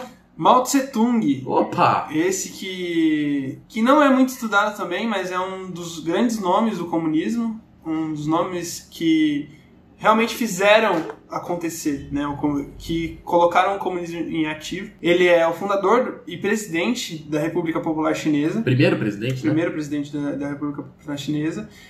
É, a gente já falou melhor sobre a China, né? Do, no episódio que você fez. O Mao, ele governou a China sobre um regime, de, regime comunista autoritário de 1954 a 1959. Então ele pegou o começo ali da, da, da Guerra Fria e ele governou pouco tempo, mas ele foi muito importante. Ele era líder do Partido Comunista Chinês até sua morte, né, em 1959. Ele ficou muito pouco tempo porque ele morreu, né? Mas é... não, efetivamente. Não, ele ficou muito... efetivamente ele foi presidente por pouco tempo. É, ele ficou muito. Mas ele tempo. continuou como líder do Partido Comunista por muito tempo. Ah, são sim, duas, sim. são duas entidades diferentes. Sim, né? sim. Ele ficou até 1976, que aí ele morreu, né? E o Mao foi responsável pela Revolução Cultural Chinesa, que é, isso a gente aprende no cursinho, na, no ensino médio, que cai bastante também, que, tra que transformou as diretrizes do, do país. É, transformou claro. totalmente a história da China. Sim, é, é, é, um, é um momento em que a China ela é, entra na cultura mundial, né? Porque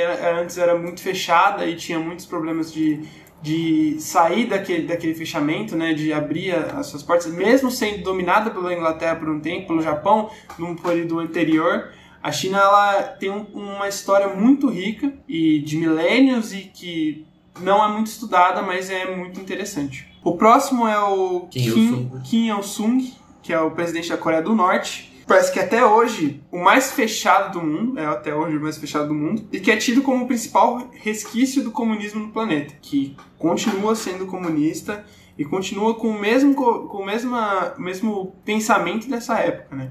Ele governou a Coreia do Norte como, como premier da Coreia do Norte de 1948 a 1972 e como presidente em 1970, de 1972 a 1994, quando seu filho assumiu. Ele recebeu o título de presidente eterno da Coreia do Norte. A- aqueles títulos da Coreia do Norte, Não, né? aqueles títulos da coisa. É. A coisa bizarra, mas enfim, não vou, não vou entrar nesse mérito aqui. É, que é, é bem controverso também no lado da, da esquerda, um pouco revolucionária, o papel da Coreia do Norte, né? Sim, sim. Como, como a Coreia do Norte ela é muito controversa em uns pontos, mas ela continua exercendo aquilo que era prometido pela, pela Rússia, né? E ainda como uma potência afronta as outras, né? Que afronta o, o seu vizinho mais próximo. Não diria uma, não diria uma potência. É, é. Até porque Nuclear, ela é uma- ela é uma Ah, potência sim, nuclear. Potência nuclear, com certeza. Que é uma que é a A gente principal. nunca vai saber se é verdade. É. Mas levando em consideração as ameaças e que, E os que aquele baixinho lá, o, o Kim, Kim Jong-un, ele fez um encontro com o Trump. É, exatamente. Sabe? Isso é, isso, é um, isso é um fato Exatamente. importantíssimo ser lembrado. é uma potência ali nuclear Sim, que coloca medo no Japão, por exemplo, que ele faz testes, eles fazem testes nucleares ali perto do Japão. Sim. E que foi um grande, uma grande pauta no, no, no- no ano de 2018, principalmente com, com ali Um encontro. o encontro dos Estados Unidos com o Trump com, com o Kim Jong-un, mas enfim, continua sendo um país muito importante nas relações internacionais hoje em dia, né? Sim. E eu reservei aqui, antes, antes da gente continuar na- na- nos, nos políticos, eu quero falar aqui de três mulheres, eh, dar esse respaldo. Eu só vou citar aqui, né? Acho que é importante a gente lembrar. Yuri Gagarin, primeiro homem a ir para o espaço pela União Soviética. Neil Armstrong, o homem que pisou na Lua pelos Estados Unidos nessa corrida espacial. Né? Primeiro homem, né? Primeiro homem pisar a pisar na Lua. Tinham três ali, mas ele É, era o mais importante, três, ele era né? o comandante da, da missão. É, tanto que a gente nem sabe o nome dos outros. Exatamente. E que ano passado completou 50 anos em julho.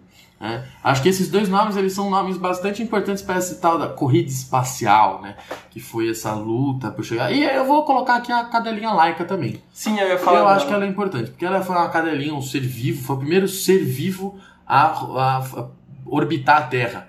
Né? Faleceu, né? No voo, não aguentou a pressão. E ela, a, a cadelinha laica, ela não é uma pessoa, mas é um personagem. Tem muitas Da pessoas que atmosfera. dizem que a história é feita de personagens, né? As- É. Os personagens são aqueles que fazem a história, né? Sim. A história é feita por, hum- por humanos e agora, nesse, nesse exato ponto, feita Exato. por animais, né? por um animalzinho, a, a, a laica que foi que foi o, o- início, né, o avanço da União Soviética nessa corrida se dá efetivamente então com o envio da Laika para a órbita da Terra, depois o Yuri Gagarin, mas aí os Estados Unidos O primeiro ponto, chuta o O pau ponto- da barraca chega na Lua. o Né? primeiro gol É, o primeiro Ah, gol. é, foi feito É. pela, pela. Os dois primeiros gols, né? É. O primeiro ser vivo e o primeiro homem aí pro espaço. Mas aí depois os Estados Unidos fez um. Ah, virou o jogo, né? Virou o Eu jogo. acho que chegar na Lua é. Não é uma goleada, porque é, o, o- o serviço é, espacial russo ainda é muito bom Sim, e sim. os cosmonautas eles ainda dom- é, é, dividem espaço com os Estados sim, Unidos, né?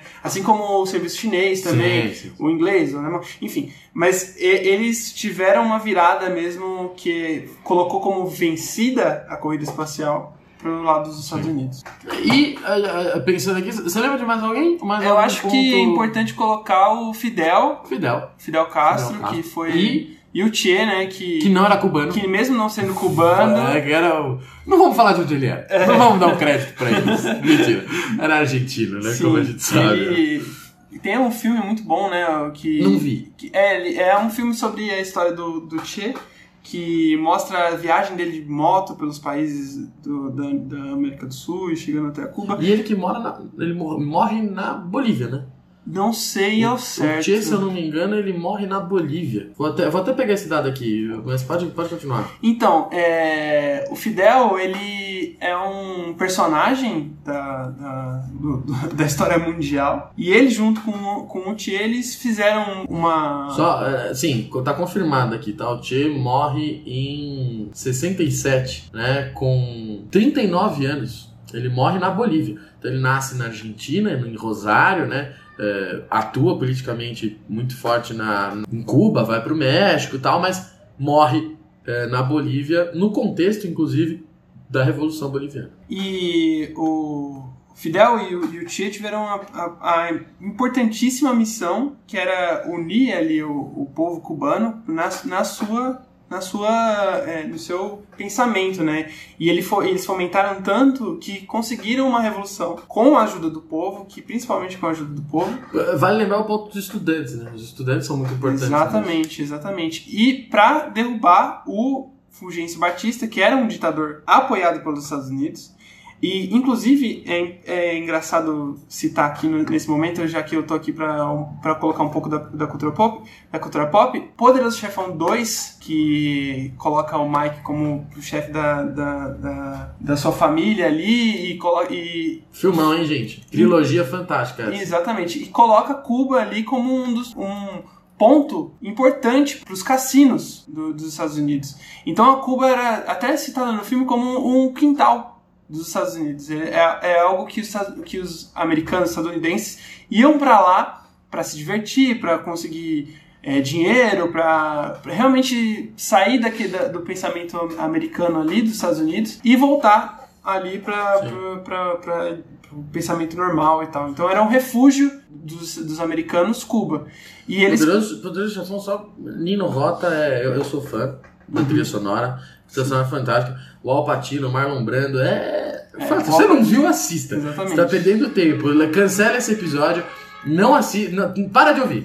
Para. Vai procurar o Poderoso Chefão pra assistir. tem na Netflix, então eu, eu, eu endosso essa, essa coisa que o João falou. Mas o, nesse, no filme tem a- no- o momento em que o, o Fulgêncio Ba- Batista foi tirado do poder. E mostra a invasão do- das pessoas no cassino. Então é muito interessante ver os americanos que estavam ali fazendo jogo político, jogo econômico, fugindo de Sim. lá. É, então fica então a lembrança aí de líderes socialistas, comunistas, numa ilha que é próxima demais dos Estados Unidos, né? Faz muito, faz muita proximidade com a Flórida, né? Então a gente até vai falar dos acontecimentos da Guerra dos Mísseis, vai, vamos citar brevemente. Mas eu quero só citar aqui então três mulheres né, importantes nesse contexto da, da Guerra Fria. Uma delas é Indira Gandhi, que não é prima, filha, sobrinha do Mahatma Gandhi. Não é. Gandhi é tipo um Silva. Entendeu? É tipo um Silva, tipo um Gomes, um Almeida. Eu e você, né? Então, assim, ela foi primeira-ministra da Índia, que é um importante país não alinhado. A Índia não se alinhou. E no episódio de ditaduras, se vocês forem ouvir, eu falo, efetivamente, dou o exemplo da Índia, vou dar o exemplo de Israel também, com a Golda Meir. É, esse, esse fato que, que a gente ouve de que ah, a gente tinha que evitar a ditadura comunista, aí veio a ditadura militar de direita. Isso é mentira. Porque a Índia, se você for lembrar, ela faz fronteira com quem? Com a China. E a China, eu falei isso no episódio, tinha guerrilha maoísta, que era super violenta, tentando tomar o poder na Índia. E nem por isso a Índia virou uma ditadura. A Índia, tá, tá certo, tem toda a questão das castas, não vou entrar nessa questão social, mas politicamente era uma democracia, continuou sendo, no meio da Guerra Fria. Então, é, efetivamente, a ditadura aqui no Brasil foi nada mais, nada menos que um golpe para que já vinha vindo há muito tempo, né? Com o apoio dos Estados Unidos. Com o apoio dos Estados Unidos. Com todas as ditaduras americanas. Exatamente. E ela foi a primeira-ministra da Índia, um país muito populoso, muito grande na Ásia, durante a Guerra Fria, por dois períodos, né? De 66 a 77 e de 80 a 84 ela deixa de ser primeira-ministra, por quê? Porque ela morre. Ela morre durante o, o mandato dela, foi assassinada por dois de seus seguranças ali na residência dela. Outra mulher, Golda Meir. Golda Meir, além de, da primeira embaixadora israelense na União Soviética, em 48, foi ministra do do interior de Israel, ministra das Relações Exteriores, ministra do Trabalho e secretária-geral do MAPAI, que era o Partido Trabalhista, partido de esquerda de Israel, que também não virou ditadura durante a Guerra Fria e que sempre foi aliado aos Estados Unidos, ou seja, Israel que foi construída e, a, e, e foi é, pensada pelo Partido, Partido Socialista. israelita. Israelita. Israelense, exatamente. Israelense. Tanto que eh, a questão de Israel e da Palestina já falamos nesse, ne- no, no- é o primeiro episódio de- do podcast. E a própria, as, as- todas as guerras que acontecem, guerra do Yom Kippur, guerra dos sete dias, eh, as crises do petróleo, também são contexto importante da Guerra Fria, né? Então a, a- a Golda Meir, conhecida pela firmeza de suas convicções, né? Estava à frente do Estado de Israel em seu momento mais dramático, a Guerra do Yom Kippur, né? Quando as tropas egípcias e sírias atacaram Israel, né? Porque a população estava distraída no dia do, dia do perdão judaico, né? O Yom Kippur. Então você tem uma figura importante que foi primeira-ministra de Israel ah, durante a Guerra Fria e a outra mulher que eu vou lembrar aqui é Margaret Thatcher, né? a primeira primeira-ministra, a primeira primeira-ministra mulher, né, a assumir o cargo na Inglaterra. Adivinha quem que era a rainha? Chuta! Chuta! Um Vamos chute. ver. Vai. Pelo menos Elizabeth. sim, Elisa, uh, acertou. Bom chute, Segunda, hein? segunda, hein, Elizabeth gente? segunda. Ela viveu mais. Ela viveu mais. Então, é, é, eu acho que a Rainha Elizabeth merece. Eu sou fã dela, vocês sabem. Ela merece um episódio desse, desse podcast só pra falar dela. Porque ela é. Foram Ó, 15 presidentes dos Estados Unidos. Eu 15 admiro, admiro a quantidade de assunto que o, que o João consegue tirar da Rainha Elizabeth. É É impressionante. fantástico, ela é o ser humano, ela é o, o réptil. Olha, Ela é reptiliana. a viagem que a gente leva da, da, da Armênia, né? Que é, Levava, o, que que é o metrô ali, o metrô mais pré- próximo da nossa faculdade, que a gente consegue pegar o, o ônibus. ônibus pra vir pra cá, é mais ou menos uma hora. Ele consegue fazer ali a viagem inteira falando sobre ali Rainha Elizabeth, Ela é só ferrada. sobre a Rainha Elizabeth. Ela é fantástica. É impressionante. Ah, mas ela é são monarquista. Não sou monarquista. Eu acho que ela é uma excelente. Aliás, sou contra a monarquia. Eu acho que ela é uma excelente estadista. Ela inventou um estilo de roupa. Ela usa roupa verde e roxa e ninguém fala nada. Sabe? Ela é fantástica. E tá lá, 93. Aliás. Hoje é dia 20 de abril, amanhã é dia 21 de abril. Amanhã é aniversário de quem? Rainha Elizabeth. Já estamos gravando aqui um dia antes, às vésperas do aniversário de 94 anos de Betinha. A gente tem que comemorar. É lógico. Vamos tomar uma cerveja. Vamos, num pub. Aí Não vai- pode, gente, ó, quarentena. Fiquem Não, não em tá aberto, casa. não tá aberto, tá fechado. Fiquem em casa. Não tem gente. nem como. Mas, ah, só lembrando então aqui a Margaret Thatcher, que, enfim, tem muitas críticas ao neoliberalismo dela, etc. Ela, ela vai ser protagonista na Guerra das Malvinas, mas é uma mulher importante, né, para a política internacional. A primeira primeira-ministra da Inglaterra. Dama de Ferro. Que é a Dama de Ferro. Aliás, filme fantástico com a Meryl. Exatamente, que é, é, é incrível a decadência né, do, do, do estado mental dela Sim.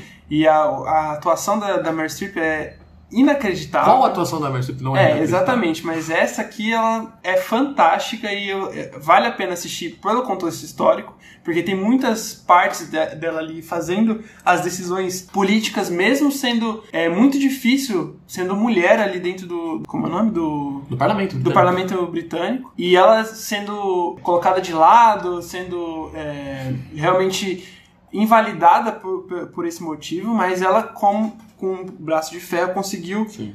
governar a Inglaterra muito É, ela- bem, né? P- Pelos pensamentos dela, ela dela, conseguiu. é, se você for pensar desse lado, líder do Partido Conservador e foi primeira-ministra, então, do Reino Unido de 79 a 90. Então foram aí 11 anos é, que ela ah, se tornou primeira-ministra falecida já, né? Faleceu em 2013 com 87 anos. E detalhe, ela é só um ano mais velha que a Rainha Elizabeth e já morreu. A Rainha Elizabeth tá aí firme e forte. o próximo, nosso último tópico aqui do nosso episódio de hoje é sobre alguns acontecimentos. É, foram muitos, gente. É, você tem que parar pra pensar aqui, ó, de 45 a. hum, são, são quase 50 anos. Então aconteceu muita coisa. Só que a gente separou alguns acontecimentos aqui relevantes é, pra para lembrar né, vocês é, de algumas coisas que aconteceram então é, durante esse período. Um desses acontecimentos foi é, efetivamente a crise dos mísseis.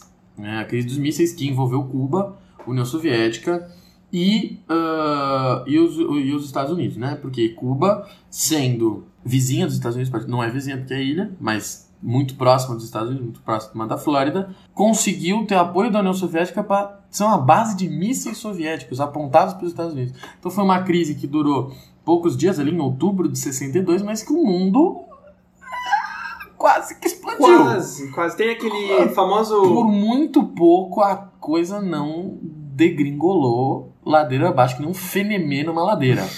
sem freio. Tem aquele famoso é, relógio do, dos fim dos dias, né? Doom's Clock.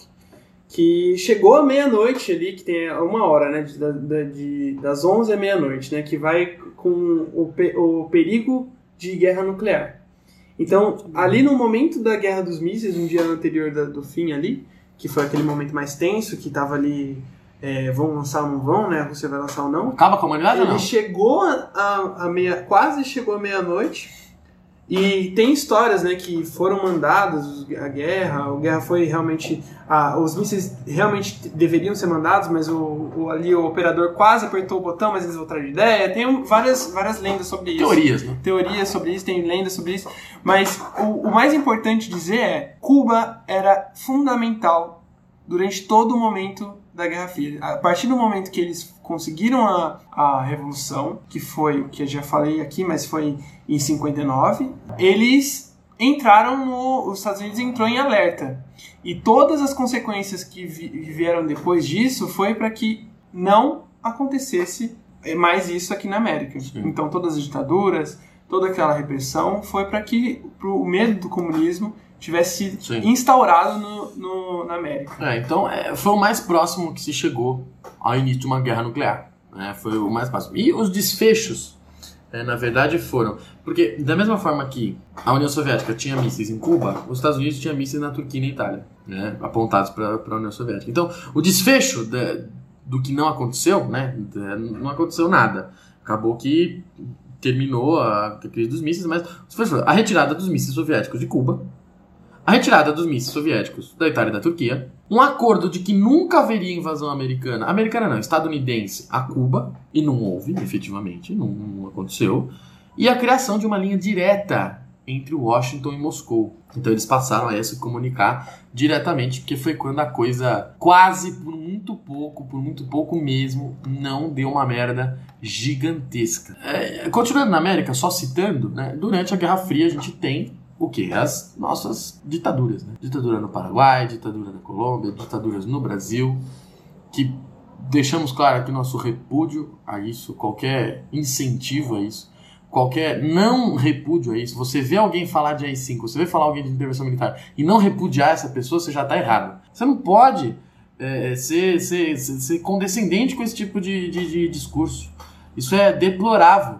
E com todas as letras, a gente é contra isso, a gente tem ódio a isso. E o presidente da República parece que flerta com essa ideia e fica aqui o nosso repúdio. Então, só lembrando que, sim, as ditaduras no Brasil, na ditadura militar no Brasil, a ditadura militar, é, que, eu, que eu não gosto mais de falar presidente Castelo Branco, né? é ditador Castelo Branco, ditador Costa e Silva, ditador Médici, não é presidente, presidente é caralho, tudo, tudo ditador. É, eles são, na verdade, é, todas essas ditaduras são acontecimentos diretos da Guerra Fria. Ameaça comunista, aí os Estados Unidos vai lá, porque os Estados Unidos não queria ter um outro país como Cuba dentro do seu próprio, aspas, quintal, né? Que é efetivamente ah, a América, etc. Mas não, a ameaça comunista era pífia no Brasil para que se chegasse efetivamente num, num país comunista. Mas os Estados Unidos queria a todo custo eh, essa, esse poder e os militares já queriam também chegar no poder há muito tempo, desde o Vargas, com Lacerda, etc. Então a América é sim influenciada também pela Guerra Fria. Especificamente pela Operação Condor, Ah, que a gente vai bom dar nomes, né? Que foi também conhecida como Carcará. Eu não Carcará. sabia, mas é Carcará no Brasil. Que foi uma aliança de coordenação e repressão opositora das é, colocava as ditaduras como meio para evitar o avanço comunista, né? E é- é- a Operação Condor ela foi além de criminosa no sentido de entrar na, na Espionagem, certo? é, de espionagem, esse, esse tipo de coisa, mas ela também incentivou a tortura e todas as coisas horríveis que aconteceram durante a, a ditadura, as ditaduras aqui Sim. na América do Sul. Outro acontecimento importante? O outro acontecimento muito importante para a gente lembrar, que é a maior perda dos Estados Unidos durante a Guerra Fria, Adoramos falar de perda dos Estados Unidos. é a Guerra do Vietnã. Opa! Good morning, Vietnam! Vamos entrar, na- vamos entrar nisso dos, dos filmes do Vietnã, mas esse filme é maravilhoso com o, o Robin Williams. Robin Williams, é Saudades, Robin. fantástico, mas a guerra do Vietnã foi uma guerra perdida dos Estados Unidos. E o que, que era a Guerra do Vietnã? O Vietnã? O Vietnã foi dividido. O lado era do Vietnã do Sul, que era americano, e um lado era o Vietnã do Norte, que era de apoio Soviético. do soviético. E a guerra era entre esses, do- esses dois lados. O apoio, o apoio entre, entre as partes eram de vários países, né? A Vietnã, o, o Vietnã do, do Sul tinha apoio dos Estados Unidos, tinha o apoio do Reino do Laos, olha só que interessante, da Coreia do Sul, da Austrália, da Nova Zelândia, da Filipinas e da Tailândia. E também tinha o apoio, olha só de quem? Brasil. É nóis. É nós, mas estamos, estávamos apoiando o lado derrotado, né? Mas enfim. E do outro lado tava ali Vietnã do Norte, Vietnã, Viet, Vietcong, é, o Pantetlau, que era parte comunista do Laos, que é um país também que a gente não estuda muito, não pensa muito sobre ele. Só Ah, Laos, Camboja, Vietnã, a gente não fala muito deles. É, exatamente. Também tinha apoio da China, da Coreia do Norte e da União Soviética, que era o principal é, apo- apoiador. E essa guerra era importante por quê? Porque como a Guerra Fria não tinha, não tinha batalhas entre as os dois principais guerreadores, né, que os dois, os dois principais batalhadores, ela se concentrava em outros lugares, em lugares que não seriam, não eram o, o estado, né, ali o, o território. Então, teve a Guerra da Vietnã, que eu estou falando agora, tem uma outra guerra que, o- que o João vai falar, mas ela se concentrava fora. E essa, e essa guerra era importante para consolidar a o, o seu, o seu poder, né? o seu poder de, de, de pensamento, seu poder de influência. E os Estados Unidos entrou com o Vietnã do Sul e, a, e, o Vietnã do Norte, e o Vietnã do Norte teve apoio da União Soviética e da China, que são dois países comunistas muito fortes.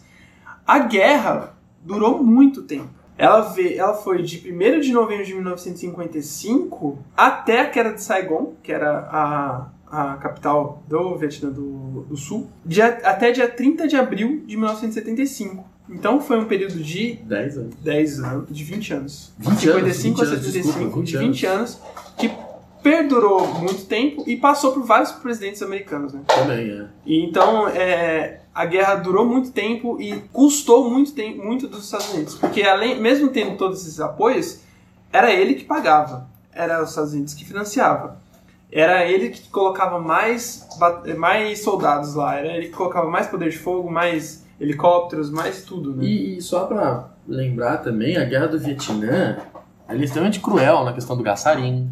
Sim. É, ela é uma... Ela a é gente uma... tem aquelas imagens muito é, fortes da, da é menininha guerra- correndo é, lá. aquela foto é icônica, acho que foi a foto do século. Sim, Aquela, aque- a- a- os Estados Unidos jogou muito sujo. sim. É, também, lógico, você tem do outro lado, mas o poder de armas químicas, né, que os Estados Unidos usou foi cruel demais. Vocês estavam. É, é- é- a- a- eu vou ser um pouco. é, não posso, não posso mais, é, usar muito isso nas nossas provas e tal. Mas os Estados Unidos foi cruel e estava mostrando o poder bélico que ele tinha. Estava testando o poder bélico que ele tinha. Ele tinha o respaldo de que não era eles, não eram os americanos testando Sim. os americanos. Sim. O respaldo que eles tinham é vamos testar essas, essas armas que a gente está desenvolvendo em um lugar que nem importa tanto, sabe? Sim. Pra gente. É um lugar tão longe, tão distante que o povo americano dava apoio, né? Nos primeiros 10 anos, entendeu? No- depois disso foi uma, uma queda de apoio imensa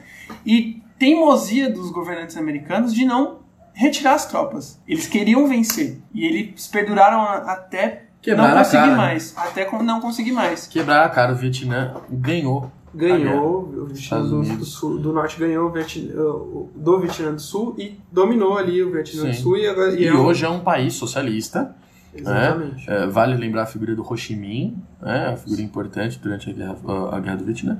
E a outra guerra que eu vou lembrar aqui pra vocês é a Guerra da Coreia, que... Só um segundo. Pode falar. Vamos voltar aqui rapidinho só pra mim falar sobre filmes do Vietnã, Ah, fale, fale, fale. os Estados Unidos eram eram efetivamente quem estava lá, né? Então eles produziram muitos filmes sobre, sobre esse tema, porque foi um tema que é, colocou na- no, no popular americano um, o medo, né, de ser alistado para lá, de ser convocado para o Vietnã. Então, a maioria dos homens dali da, dos anos que tinham 18 anos ali nos anos 50, nos anos 60, foram para a guerra do Vietnã, sabe? Então foi um período também muito cultural, com a era hippie, E isso a gente consegue. A era hippie que foi sempre contrária a essa guerra, né? Exatamente. É, o festival de Woodstock, você tem Janis Joplin, Mas aquela galera. nesse que- momento, os Estados Unidos estavam bombando de, Sim. de movimentos sociais, porque também tinha o, o, o segregamento, a segregação, e tinham dois líderes in- incríveis e gigantescos lá, que eram o Michael- Malcolm X e o I Have a Dream. Exatamente. Martin o Luther Martin King. Luther King, que foram mortos é, por, por pensarem do jeito que eles pensavam. Então, tudo ali estava muito. O, o Bob Kennedy foi morto, o Kennedy foi morto e o Bob Kennedy foi morto. Então, tudo ali estava borbulhando nos Estados Unidos. E os filmes acompanharam isso. É interessante a gente pensar que teve um presidente americano morto durante a Guerra Fria. Exatamente. É muito Um tenso filme, um filme que mostra isso é o Forrest Gump, que ele passa Forrest Gump. por ele passa por quase todos o- aquela essa parte dos, dos, dos presidentes americanos e ele mostra a morte dos presidentes americanos e, e como foi doído pro povo americano o Kennedy morrer, né? Porque ele tava prometendo muitas coisas e pro, pro povo preto também. Eu lembro, que ele- Forrest Gump, eu tava tentando lembrar o nome dele aqui, desse cara. Eu amo Tom Hanks. Aham. Ele se recuperou do corona. Não sei, Acho que sim. não sei. O cara é muito bom. Sim. Ele é muito bom. Ele inclusive foi indicado ao Oscar no último ano. No último, do- agora, né? 2020. Exatamente. Mas enfim, é, é um filme muito bom pra mostrar como que era a Guerra, a Guerra Fria, né? E ele passa um momento lá, lá no Vietnã, né? Ele vai, ele é Sim, alistado, ele vai pro Vietnã. E na volta do Vietnã ele vai disputar ping-pong na China. Então os Estados Unidos contra a China. E, e nos esportes que a gente vai falando daqui a pouco, o embate era muito forte. Sim. Eles investiam muito, porque, assim como na Alemanha nazista, né, mostrar que a su- sua superioridade- racial, né, a superioridade é, que não é mais racial, né, nesse momento é mais é, patriótico, né, do eu sou, sou é, nossos, o povo americano é melhor do que o qualquer povo, né. Então é muito importante essa e o, o Forrest Gump passa muito, mas temos Apocalipse Sinal, temos Nascido para Matar, Platoon, que é né? Apocalipse Sinal que tem aquele, aquela música das Valkyrias, né? Do Wagner. Exatamente, Pá, pá, que é uma- pá, É uma cena inacreditável, que é lançando bomba ali e acontecendo aquilo. Temos o Franco Atirador, Bom Dia Vietnã, que você já disse, Nascido em 4 de Julho, Come Home, Forrest Gump, que eu já disse. Então, esses filmes, assim, são fantásticos pra Maravilha, você né? ver. Os Estados Unidos ganha com guerra sempre, né? Ele perde na guerra, mas ganha no cinema. Puta que. É, Os caras são complicados. É complicado. E a outra guerra que eu ia falar aqui, só pra gente terminar de falar de guerra, que guerra é chato, né? Guerra é cruel, guerra é. Ninguém gosta de guerra. Dolorido. Guerra dolorida. É a guerra da Coreia, que, diga-se de passagem, não acabou. Eles estão em cessar-fogo desde 53. Tanto é que a gente até fez uma, uma piadinha não, não, não muito, assim, não muito engraçada, mas a gente tava falando, nossa, a gente tá de quarentena há tanto tempo. A Coreia do Norte tá de quarentena desde 1953, né? Os caras não saem de lá, não, pode sair, não tem. Então estão de quarentena há muito tempo. Então, você tem uma, uma, uma guerra que vai, que vai completar 70 anos. Eles estão em guerra. Ano passado foi a primeira vez que um presidente sul-coreano pisou no território norte-coreano, que foi um Moon Jae-in. É, aliás, vale lembrar, um excelente negociador, diplomático. É, um marco também de- de- dessa guerra é a Coreia do Norte e a Coreia do Sul entrarem juntas, né, com uma bandeira da Península Coreana na, nos Jogos de Inverno de Pyeongchang em 2018. Né? Então, é, é, isso, é, isso é muito relevante, você, eles entrarem juntos, né? Mas é uma guerra que dura de 50 a 53, onde a Coreia do Sul, né, era uma Coreia só, mas um lado vai ser apoiado, então, pelos Estados Unidos, né, a Coreia do Sul, eh, e o outro lado vai ser apoiado, eh, é, Estados Unidos, Reino Unido, enfim, todos os outros países da, aliados aos Estados Unidos, da OTAN, exatamente. E o outro lado apoiado, China, União Soviética, né, eh, que, é, que vai ser a Coreia do Norte. Essa guerra Ah, foi antes da Guerra do Vietnã, mas é, a gente falou antes porque o Vietnã é, É- é bem- maior, né? Ela é bem mais- mais famosa. emblemática, teve, durou mais tempo. Isso. Não E- durou mais tempo, não. Não durou mais tempo, porque a guerra do, do Coreia ainda está acontecendo. Ainda acontece. Mas é, foi uma, uma guerra muito, muito mais marcante, né? Isso, e o desfecho da guerra, a guerra matou muita gente. A guerra foi muito, muito cruel. Como todas as guerras. É, né? Como todas as guerras, mas ela foi bastante, bastante relevante mesmo. Foi muita gente morreu. E o desfecho da guerra, na verdade, é um cessar-fogo, né? E o estabelecimento de uma zona desmilitarizada no paralelo 38 norte, né? Que vai separar as duas Coreias. As duas Famoso Coreias. terra de ninguém, né? Famoso terra de ninguém. Ali é literalmente a terra de ninguém. Terra de Sabe que tem uma sala ali que eles sentam pra se conversar? Sério? Numa No me- meio? Numa mesa, assim como a gente tá. Uhum. Só que a mesa tem o lado coreano e o lado. Ah, é bem no meio É ali. bem no meio, eles não atravessam.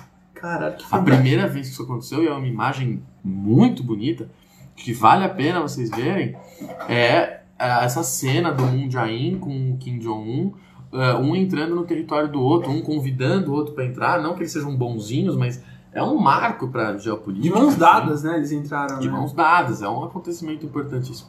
Mas a Guerra da Coreia é então é, uma, um fato aí que a gente precisa lembrar. Outro fato que eu queria lembrar então aqui pra vocês é a chegada do homem na Lua. Em julho de 69, é, o homem chega na Lua, os Estados Unidos consegue essa façanha, que tem gente que duvida, né? Mas é, Estados Unidos consegue, chega na Lua com pela NASA, um acontecimento importantíssimo. Neil Armstrong faz aquela famosa frase, né? Um pequeno passo para o homem, um grande salto para a humanidade. né? E realmente foi. Né? Você, você ter essa chegada do homem na Lua, ela, ela é muito importante e, e é, e é uma demonstração de, de poder tecnológico absurdo. Você há 60 anos, 50 anos atrás, conseguir levar a gente para a Lua, isso é muito relevante, não é? Então é, é importante a gente. A Lua que sempre também. foi uma. Um, olha, olha, eu sendo filo- filosófico, né? Mas sempre foi uma. algo que, que despertava é, curiosidade entre os, os, cienti- os cientistas, né? Ah, E toda a humanidade. todos- né? todo- é, toda a humanidade em geral, mas a Lua é, é, é algo que a gente vê todo momento, né? Não é como todos os planetas, o Sol e a Lua. Mas a Lua era mais perto da, de- da gente e parecia inalcançável, né? E o fato, o fato dos Estados Unidos conseguirem primeiro, e eles foram, foram os que realmente tiveram mérito nisso, é tão importante que eles conseguiram voltar, né? Eu acho que é mais importante, é, não, não mais importante, mas importante que eles conseguiram ir e voltar de lá, né?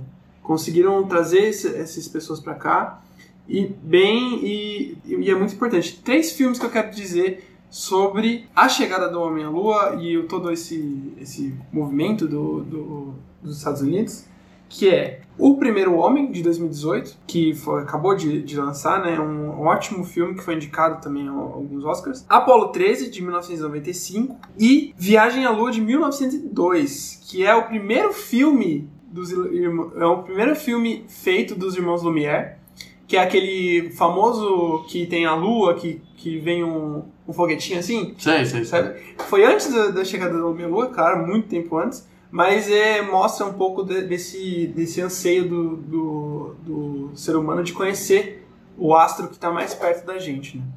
E um outro acontecimento, mas na verdade não é acontecimento, é o esporte. O esporte ele é extremamente importante, né? Principalmente pra gente, né? Principalmente pra gente. Eu, eu adoro. Principalmente pra gente porque ele é extremamente relevante de, de falar, porque é, você tem Olimpíadas e Copas que acontecem né, durante a Guerra Fria. Você tem um boicote histórico de- da, da Olimpíada de Moscou em 1980. 70 países não participaram da Olimpíada. O Brasilzão da massa tava lá. Ele não tava nem aí, levou mais de 100 atletas, mas participaram. Mas, nos Jogos Olímpicos, realizados no período da Guerra Fria, os Estados Unidos e a União Soviética sempre brigavam pela primeira posição no quadro de medalhas. Né? Sempre. É, a disputa era pau a pau, porque os, ambos tinham muita disciplina nessa questão do esporte, investiam muita coisa no esporte, isso era, isso era uma demonstração de poder, né? E a medalha de ouro representava mais uma vitória contra o inimigo. Sabe o que é Ah. interessante? Que hoje a gente consegue ver agora nesse, nesse papel político um pouco, nesse mapa político um pouco mais Ah, diferenciado, que a China agora consegue se alcançar aos Estados Unidos como superpotência, é que a China e os Estados Unidos mudaram, mudou, né? A Rússia saiu e a China entrou É. como disputa. Disputa pau a pau. Disputa pau a pau no, no, no Até ouro. porque é difícil, né? Muito decisório no, no, no seu potencial, né? O potencial chinês é muito grande e o potencial americano é muito Eu, grande. eu, sempre, eu sempre vou defender a bandeira de que o esporte ele é uma política social. Você consegue tirar muita gente da droga, você consegue tirar muita gente do crime, você consegue colocar muita gente na, na educação, você consegue colocar muita gente numa condição social diferente através do esporte. Acho que ele é extremamente importante. A gente pode ver bastante isso nos Estados Unidos. Que, nos Estados Unidos. Que, é... Em outros países. Em outros Não, países. mas nos Estados Unidos, mais que a gente consome mais cultura, que ser esportista é importante para você fazer faculdade. Ah, sim. Que você consegue alçar a faculdade Porque lá é de no diferente, né? tal. Lá a universidade paga é muito boa e a universidade pública não é tão boa. É. Aqui é o contrário. Mas como que você faz pra chegar na universidade paga? Ou você é milionário, seus pais fizeram uma vaquinha pra você e estão bancando sua universidade, ou você praticou um esporte a vida inteira e com isso, com esse seu poder, de, de, de- com essa sua capacidade de jogar um esporte, seja xadrez, chega, seja futebol americano, você não paga a universidade. né? Isso é muito, muito, muito importante. Ou sendo muito inteligente, né? Que tem, Ah, sim, temos você muito consegue uma conhece uma bolsa, bolsa e tal. Então, o quadro de jogo, né, a quadra né, dos jogos era um cenário do conflito entre gigantes. Né? A- a- teve uma a final do basquete em- na Olimpíada de Munique em 72.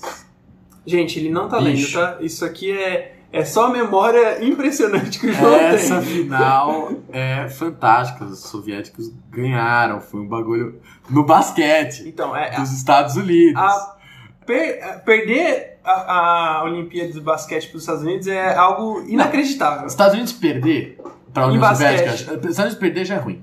Perder para a União Soviética é muito ruim. Perder no basquete para a União Soviética é muito ruim, sabe? Porque os Estados Unidos é uma potência absurda no, ah, no- no basquete. É como É. o Brasil seria no, no vôlei. Acho que no futebol nem tanto, porque na Olimpíada a gente não é tão. só ganhou uma Sim. vez. Mas no vôlei, cara, a gente manda muito bem. Gente, é, é Então- tipo assim, imagine é, se tivesse na Olimpíada, não sei, é, futebol americano, vai, que só eles Ah, praticam, eles e o Canadá. Se ele fo- fosse beisebol, vai, se os Estados Unidos... Beisebol tem vários países que praticam. Não, eu sei, Tá mas, mas os, os Estados Unidos é o maior, né, o que- mais ganha e tal, mas se tivesse um futebol americano na Olimpíada, Sim. os Estados Unidos ia ganhar todo ano Ah. e sem, sem nenhuma, nenhuma potência pra bater de frente, entendeu? Tem alguns países bons no basquete, a Argentina é boa, a Espanha é boa, a Grécia, mas os Estados Unidos não, não chega nem perto. E os, eh, os episódios de boicote, né? Você tem uma, os Jogos Olímpicos de Moscou em 80, que você- como eu falei, você- 70 países vão boicotar, né? Tanto que a, a única vez que um país, sem ser os Estados Unidos, ganhou o 4 por 100 medley na piscina. Que foi quem ganhou? A União Soviética. Foi a única Olimpíada da história que o 4 por 100 medley não foi ah, os Estados Unidos que ganharam. É, até porque com Michael Phelps fica difícil também, né? A gente viu recentemente. Mas, e o boicote dos soviéticos e dos apoiadores soviéticos a Los Angeles em 84. É, então, você teve esses dois boicotes que eles são muito, muito relevantes e que, poxa, a Olimpíada que, não sei, é, infelizmente a gente não vai ter a Olimpíada esse ano. Eu já tava esperando a Olimpíada, eu espero a Olimpíada, eu amo a Olimpíada. Tanto Que que você espera, porque é um- é- é- realmente é aquela bandeira, né? A união dos povos, acho que é uma, uma ideia de paz, de você, é, espírito olímpico e tal. E, porra, você vai lá e boicota, sabe? É super a, a chato. Olimpíada desse ano ia ser muito interessante, é, mas ia ser Isso muito aqui não é- interessante. é não, não, é. é- Ah, tá, pode supor? vamos, vamos pensar é, assim: a Olimpíada desse ano ia faltar russo, né? Porque os russos. o- Eles estão fora. Eles estão fora. Então, imagine uma Ia ser ótimo pro Olimpíada. Brasil. Imagine, Principalmente no vôlei. A gente sempre Imagina, pra Rússia. imagina uma Olimpíada sem a Rússia, né? E, e nesse momento existiu a Olimpíada sem a Rússia, né? em Los Angeles, né? Então, União Soviética. da União Soviética, mas agora a Rússia, é, por causa de, de questões com antidoping, do né, doping. o doping. Imagine o quanto era o doping nesse, nesse momento. Absurdo, né? Que a, a fiscalização existia, é claro que Sim. existia. Só que se hoje a gente tem escândalo que é possível é, burlar o doping, imagine nesse momento que era tão importante uma Olimpíada para você mostrar o seu potencial político, extra esporte, né? O quanto era exigido dos, dos atletas, né? É, é- é mais pensando assim no, no lado soviético de repressão e tudo mais, que a maioria desse, do- das pessoas que hoje foram indi- indiciadas ao, ao doping, os, as pessoas que foram que eram comandantes das, da equipe olímpica russa, foram mortos. Teve dois casos de morte por causa disso, entendeu? E, e mortes, mortes assim que aconteceram, né? Né? sem explicação. Sim. Foi executado sem explicação. Não, não tem, não tem um, um motivo, não tem quem matou, eles foram executados, entendeu? Então, é, eu penso que nesse momento deve, devia ser muito mais difícil, né, para ser um atleta ali não, não, não atingir aquilo que era esperado de você, né? Sim. A competição era muito forte. Imagine dentro do país, para você alcançar o, o, potencial de ir para uma Olimpíada, devia ser e, extremamente fantástico, né? Para quem Sim. gosta de esporte é, é fantástico, mas para quem, quem é atleta devia ser muito difícil, né? Sim. E o último acontecimento aqui, a última coisa que eu quero falar é o quê? Copa do Mundo! Foi de Copa do Mundo, gente! E uma coisa que eu gosto de, de pensar, e que é um, um, um negócio super para pensar, você tem a primeira Copa em 30, a segunda em 34, a terceira em 38. Aí para, né, com a segunda da Segunda Guerra. Ela vai voltar quando? Em 50. Ela volta onde? Onde que é a Copa escrita? Aqui. E a Copa, ela vai demorar para acontecer. Ela nunca vai acontecer em Estados Unidos ou União Soviética durante a Guerra Fria. Isso é um fato importante, porque ela vai acontecer em 50 no Brasil, 54 na Suíça, 58 na Suécia. O Brasil ganha. 62 no Chile. Então os países meio 66 na Inglaterra, 70 no México, 74 na Alemanha. Então acho que na Alemanha é um acontecimento importante. Mas uns países assim periféricos do, nenhum, da guerra, nenhum acho, grande sabe? atuante, né? É. Então, Chile, Suí Suíça é neutra, Brasil, Suécia. Uh, então, assim, alguns acontecimentos você vai ter. Eh, você vai ter duas Copas na Argentina acontecendo nessa época, você vai ter uma Copa na Espanha. Então, a última Copa vai, que vai acontecer na Guerra Fria é a Copa que acontece na Itália e que a Alemanha ganha. Então, os Estados Unidos vai assumir uma Copa, vai ter uma Copa depois da Guerra Fria. Nunca ganhou. Acho que já chegou em terceiro lugar. Mas nunca ganhou e vai acontecer em 94 o Brasil vai ganhar, né? Graças a Deus. Mas é, nunca chegou. Os Estados Unidos ele vai ser o terceiro lugar só na Copa de 30. Né? E a União Soviética, o mais perto que ela chegou foi um quarto lugar que ela perdeu para Portugal na Copa de 66. Que ridícula que a Inglaterra ganhou. Aliás, você sabe quem que era a rainha da Inglaterra? quem que entregou a taça? Entregou a taça. Entregou a taça pro capitão ela era jovem, da né, Inglaterra. Ela, ela ah, nunca foi jovem. a Elizabeth era a rainha. Quando a Copa foi na Inglaterra, a Inglaterra ganhou. Né? Roubalheira Mas, inacreditável. Aquilo ali foi 1 inacreditável. Mas é importante você ver que a Copa do Mundo ela continua acontecendo e você tem um, um único país que alinhado à União Soviética que dava um trabalho que era a Tchecoslováquia. Que depois. Que depois, sei lá quem que tinha na Tchecoslováquia. Acho que o, não, o Puskas era húngaro e que ele vai, é, ele vai jogar a Copa de 54 e vai ser vice-campeão. Né, ele vai ser vice-campeão uh, na, na Suíça, né, uma Copa que acontece na Suíça, onde a Alemanha vai, vai ganhar a primeira vez. Lembrando, as duas Alemanhas disputavam, só que só uma era boa, que era a Alemanha, efetivamente, a Alemanha ocidental, né, a, a Federação Alemã. Né. E a Copa do Mundo é interessante, uma coisa a gente lembrar. Quando a gente falou. A Yugoslávia tinha um time legal também, mas quando a gente falou de, do Marechal Tito, a gente falou da Yugoslávia. Não sei se você vai lembrar. Você lembra da Copa de 2006? Lembro. Você, já, você, já, você, tá com quantos anos? Eu tenho, 19, tenho 20, é 20. Tem, eu tenho 20, 20 eu tô com 22. Eu nasci em 2000. Tinha 6 anos, mas eu lembro da esperança é. do Hexa lá. Eu lembro, essa, primeira, essa Copa de 2006 era a primeira. E você lembra que tinha um país que não existe mais, que tava naquela Copa. Você lembra? Não. Que era Sérvia e Montenegro. Hum. Era um país só. Hoje são dois. Sérvia é um, Montenegro é outro. Mas eles é, ainda é um reflexo daquela Iugoslávia que tem a ver com a Guerra Fria também e que isso vai terminar agora. Entendeu? Em 2006, 2006 eu, eu não sou velho, que vi um país que não existe mais disputar a Copa. Então você tem países que se desmembraram, a Tchecoslováquia, a União Soviética, a Iugoslávia, que se desmembraram durante, eh, após a Guerra Fria, mas que disputaram uh, as Copas do Mundo. Tanto que a Alemanha, a Alemanha tem quatro, a Alemanha é tetra. É tetra! Uh, ninguém é penta. Aonde? Que a Alemanha foi tetra? Não, eu não quero. Gente, eu vou fazer uma confissão pra vocês. Eu adoro futebol, eu assisto vídeo, eu revejo o final, eu revejo o jogo. Eu nunca, nunca, na minha vida, faz seis anos. Faz seis anos. Seis anos, cara. Meu Deus, faz um tempo. Faz muito tempo. Nunca... Daqui dois anos é nova. Daqui dois anos no Qatar. Eu nunca na minha vida vi de novo aquele jogo. Aquele fatídico jogo. Eu não vou ler. Você sabe de que jogo eu tô falando? Uhum. A semifinal de 2014. Eu, não, eu nunca vi aquele jogo de novo. Eu não consigo, porque aquilo foi muito doído pra mim. Mas, Mas é aquilo, né? A gente tava dividido. dar o tetra para a Alemanha, torcer pro tetra Não. da Alemanha, né? Torcer Exato. pro tetra da Alemanha ou dar uma O tetra Copa- da Alemanha. Terceira Copa pra Argentina. Imagina que a Argentina ia ganhar em casa. Isso é essa catástrofe. Isso é uma coisa que eu vi É falar. pior, ia ser pior do que o, o Muito, fatídico dia. muito que aquele resultado que eu não vou falar. Mas você tem a Alemanha ganhando da gente de tananã ou a Argentina sendo campeã. A Alemanha metendo 15, não tô nem aí. Agora a Argentina ganhar aqui, jamais, jamais. Mas então, a Alemanha ela é tetra e só um título dela não acontece ah, de- é, na Guerra Fria, que vai ser o de 2014, efetivamente, aqui no Brasil. Mas você tem duas Alemanhas disputando, só que todos os títulos vão pra uma só. É, ela, ela engloba os títulos. Pensamento né? interessante. Você acha que depois da a Alemanha Oriental, ela, a galera da, da Alemanha Oriental, que tava lá na Alemanha Oriental, o povo mesmo, torcia pra Alemanha Ocidental? Jamais. Depois Quer dizer, não que- sei. É, tipo, porque eles, eles eram ruins, né? Eles eram, É, eram não, era, ruins. não era um time muito Eles bom, não. perdiam nas primeiras fases ali. Você acha que eles torciam pra Alemanha Oriental? Porque, assim, o sentimento de ser alemão, né? De pertencimento ali do, de, de coisa. Você acha que eles torciam? Eu não sei. Isso é uma coisa que a gente tem que trabalhar, que é esse sentimento de nação dos alemães ocidentais e orientais. Não sei dizer efetivamente como que eles se sentiam.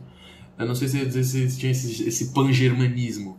Não, não, não- Mas- não sei te dizer. Mas, assim, é, de, de trazer os títulos pra Alemanha Oriental também é É, fantástico. a, a Alemanha Oriental meio que tipo fica como vai nas costas, né? Porque unifica e fica com os títulos também, né? É, é uma Alemanha que ganha títulos. Tanto que eu tô, tô com um site aqui que mostra os campeões e tá Alemanha. Sim. Não tá Alemanha Ocidental, tá? Alemanha. Né? Assim como hoje em dia a União Soviética, o máximo que ela chegou, foi o que eu falei, ela vai ser o quarto colocado em 1966. Pra quem que é dado esse quarto colocado hoje? Porque querendo ou não, você considera. Pô, você- 2002, eu, eu só lembro da final. Eu era bem pequenininho, eu tinha 4 anos. Eu lembro de acordar cedinho. Meu pai acordou a gente com uma corneta verde e amarela, assim, tinha uns ursinhos da, uns ursinhos da Coca-Cola branquinho. Ele acordou a gente pra assistir a final. Foi, a final foi Brasil e Alemanha. Puta, fantástico. Atenção, terceiro e quarto, você lembra o que foi? Turquia e Coreia do Sul. Que bosta de terceiro e quarto. O Brasil ganhou da Turquia, né? Não, mas a Turquia era um time Ah, não, mas pelo amor de fantástico. Deus.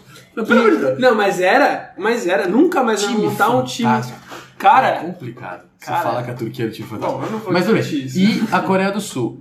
Você acha que esses caras não gostam de falar? A Coreia do Norte, em 66, chegou nas quartas de final. Você acha que eles A não Coreia gostam? do Norte? Porra! Coreia do Norte em 66, bicho. Eles foram bem pra caceta. Pra, pra Coreia do Norte, eles foram É, o bem. que eu tô falando da Turquia. É, ah, tá. Não, então, você fala que é uma puta seleção da Turquia, tudo bem. Assim, foi uma seleção que. Para a Turquia, nossa. Para a Turquia, tá. Ah, entendi. Agora, você tem efetivamente a Coreia do Norte. É que nem a Croácia, agora, no, no 2018. Você Entendeu? tem, você tem a Coreia do Norte chegando nas quartas de final, perdendo para Portugal num jogaço 5 a 3 em Liverpool. Então, um calor absurdo, inclusive. A Inglaterra passou por um calor absurdo. mesmo. Então, a Coreia do Norte chega nas quartas de final. O Brasil nem se classificou para depois das fases de- da, da fase de grupo. Parou né, na, na, na fase de grupo. Mas você, esses caras, para quem que é dado esse título da União Soviética? Para a Rússia. A Rússia tem no, no, no, no gabarito dela de Copa do Mundo uma sede, que foi a última Copa. Então você vê, mesmo depois da Guerra Fria, você não teve nenhum país é, soviético que teve sede da Copa Mas do tem Mundo. aquilo. Vai ser só em 2018. Todos os atletas eram russos? Então, não eram. Hum, Não eram efetivamente, só que a maioria era, Era russo. russo, então por, por isso que deram pro. Mesma pra coisa da, da Tchecoslováquia. Pra quem que é dado?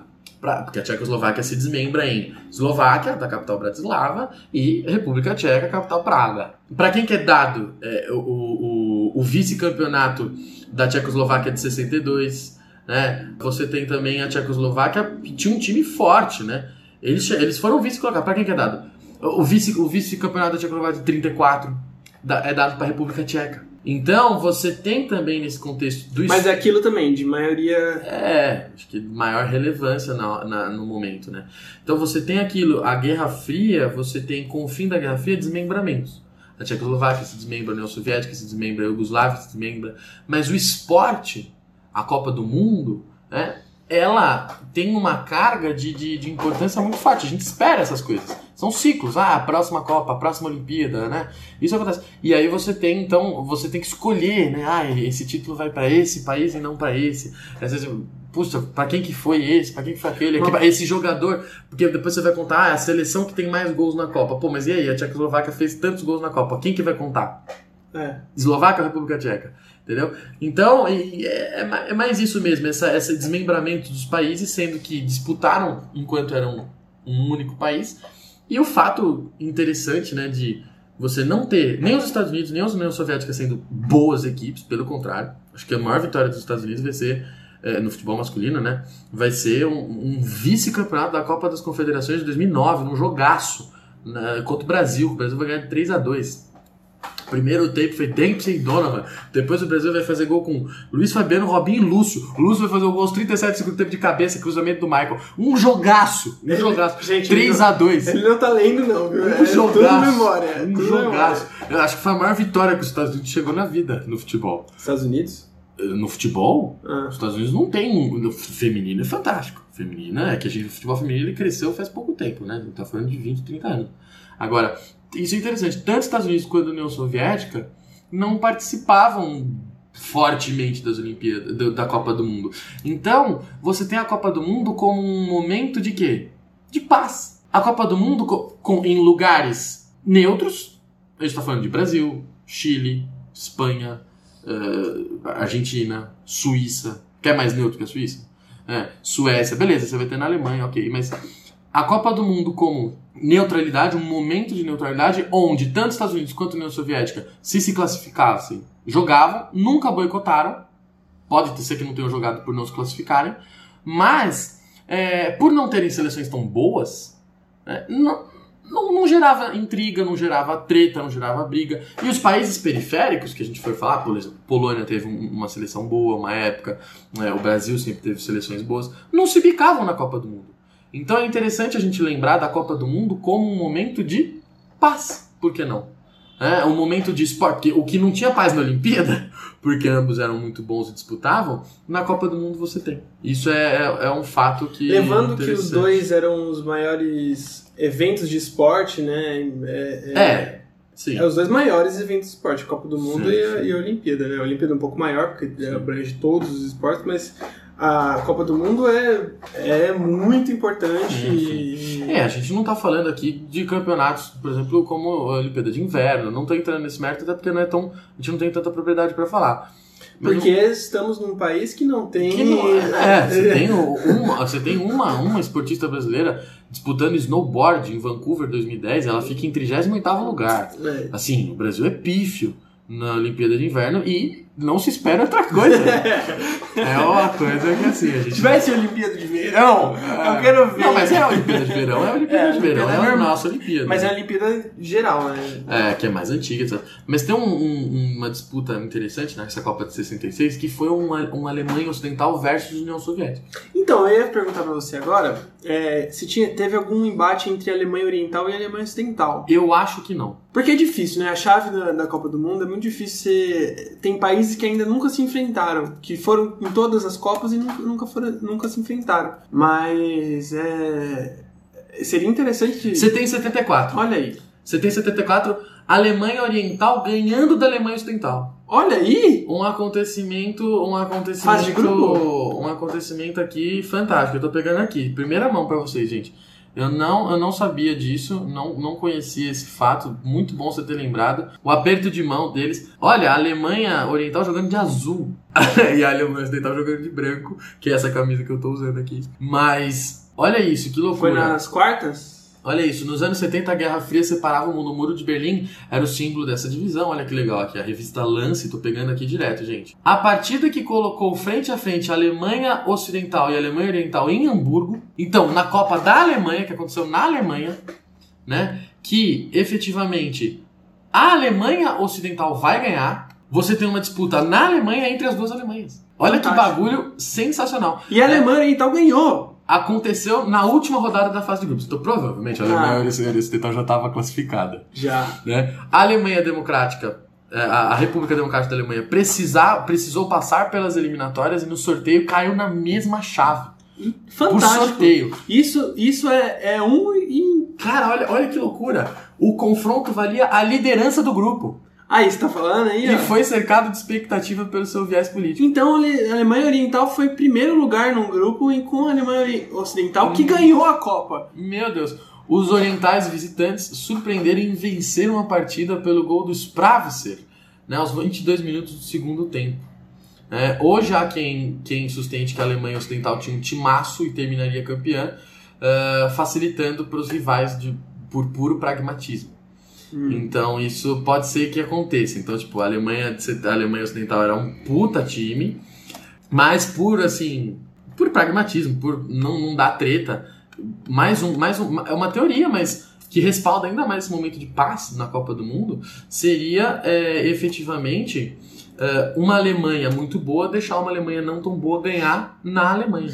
Então, aí ó, o que é interessante é que, né, voltando naquilo de, de torcida e tal, como que era a torcida disso, né? É interessante pensar Eu acho que eles deviam torcer cada um pela sua. O Então, grupo era uma bosta. Mas e- Porque era a Alemanha Oriental que ficou em primeiro colocado, né? Que ficou em primeiro colocado e ganhou dois jogos e, e empatou um, não perdeu nenhum. E a Alemanha Ocidental ganhou os dois, que os dois outros adversários eram o Chile e a Austrália.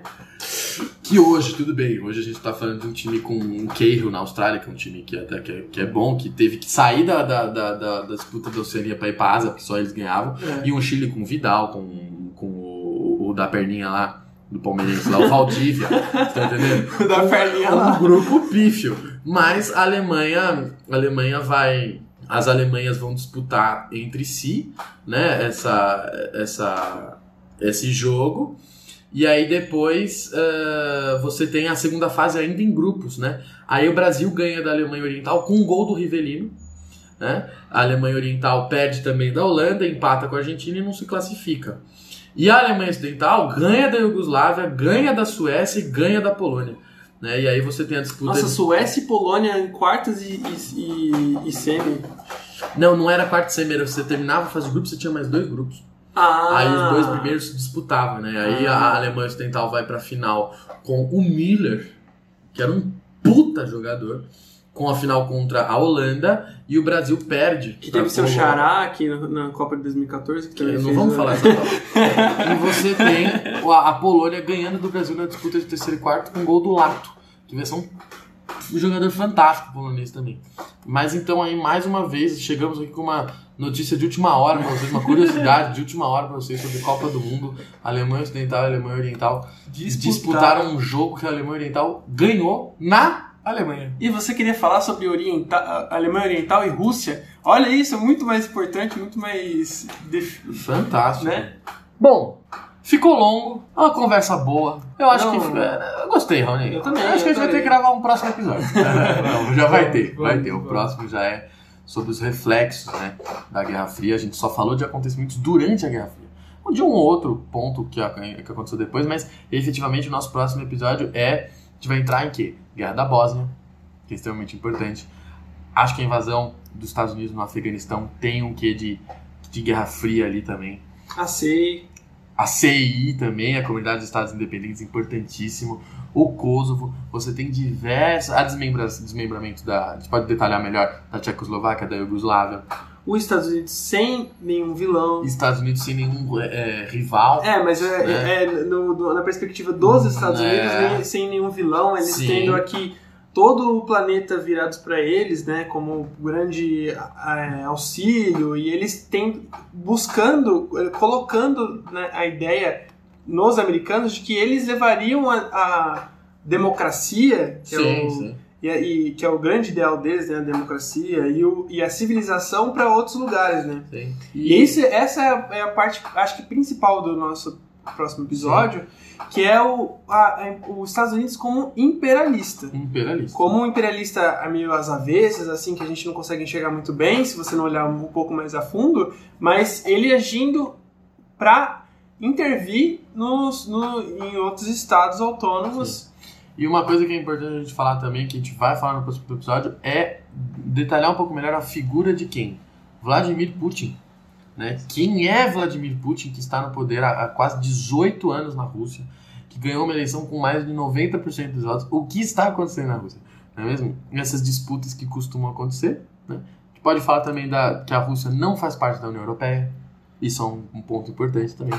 A gente vai falar uma coisa que a gente não falou aqui sobre espionagem, porque Vladimir Putin Também. era espião Da KGB. da KGB, que era o serviço de espionagem russo, e é o. o, Krojestov Gravashtan Brave. Tô brincando, eu não sou.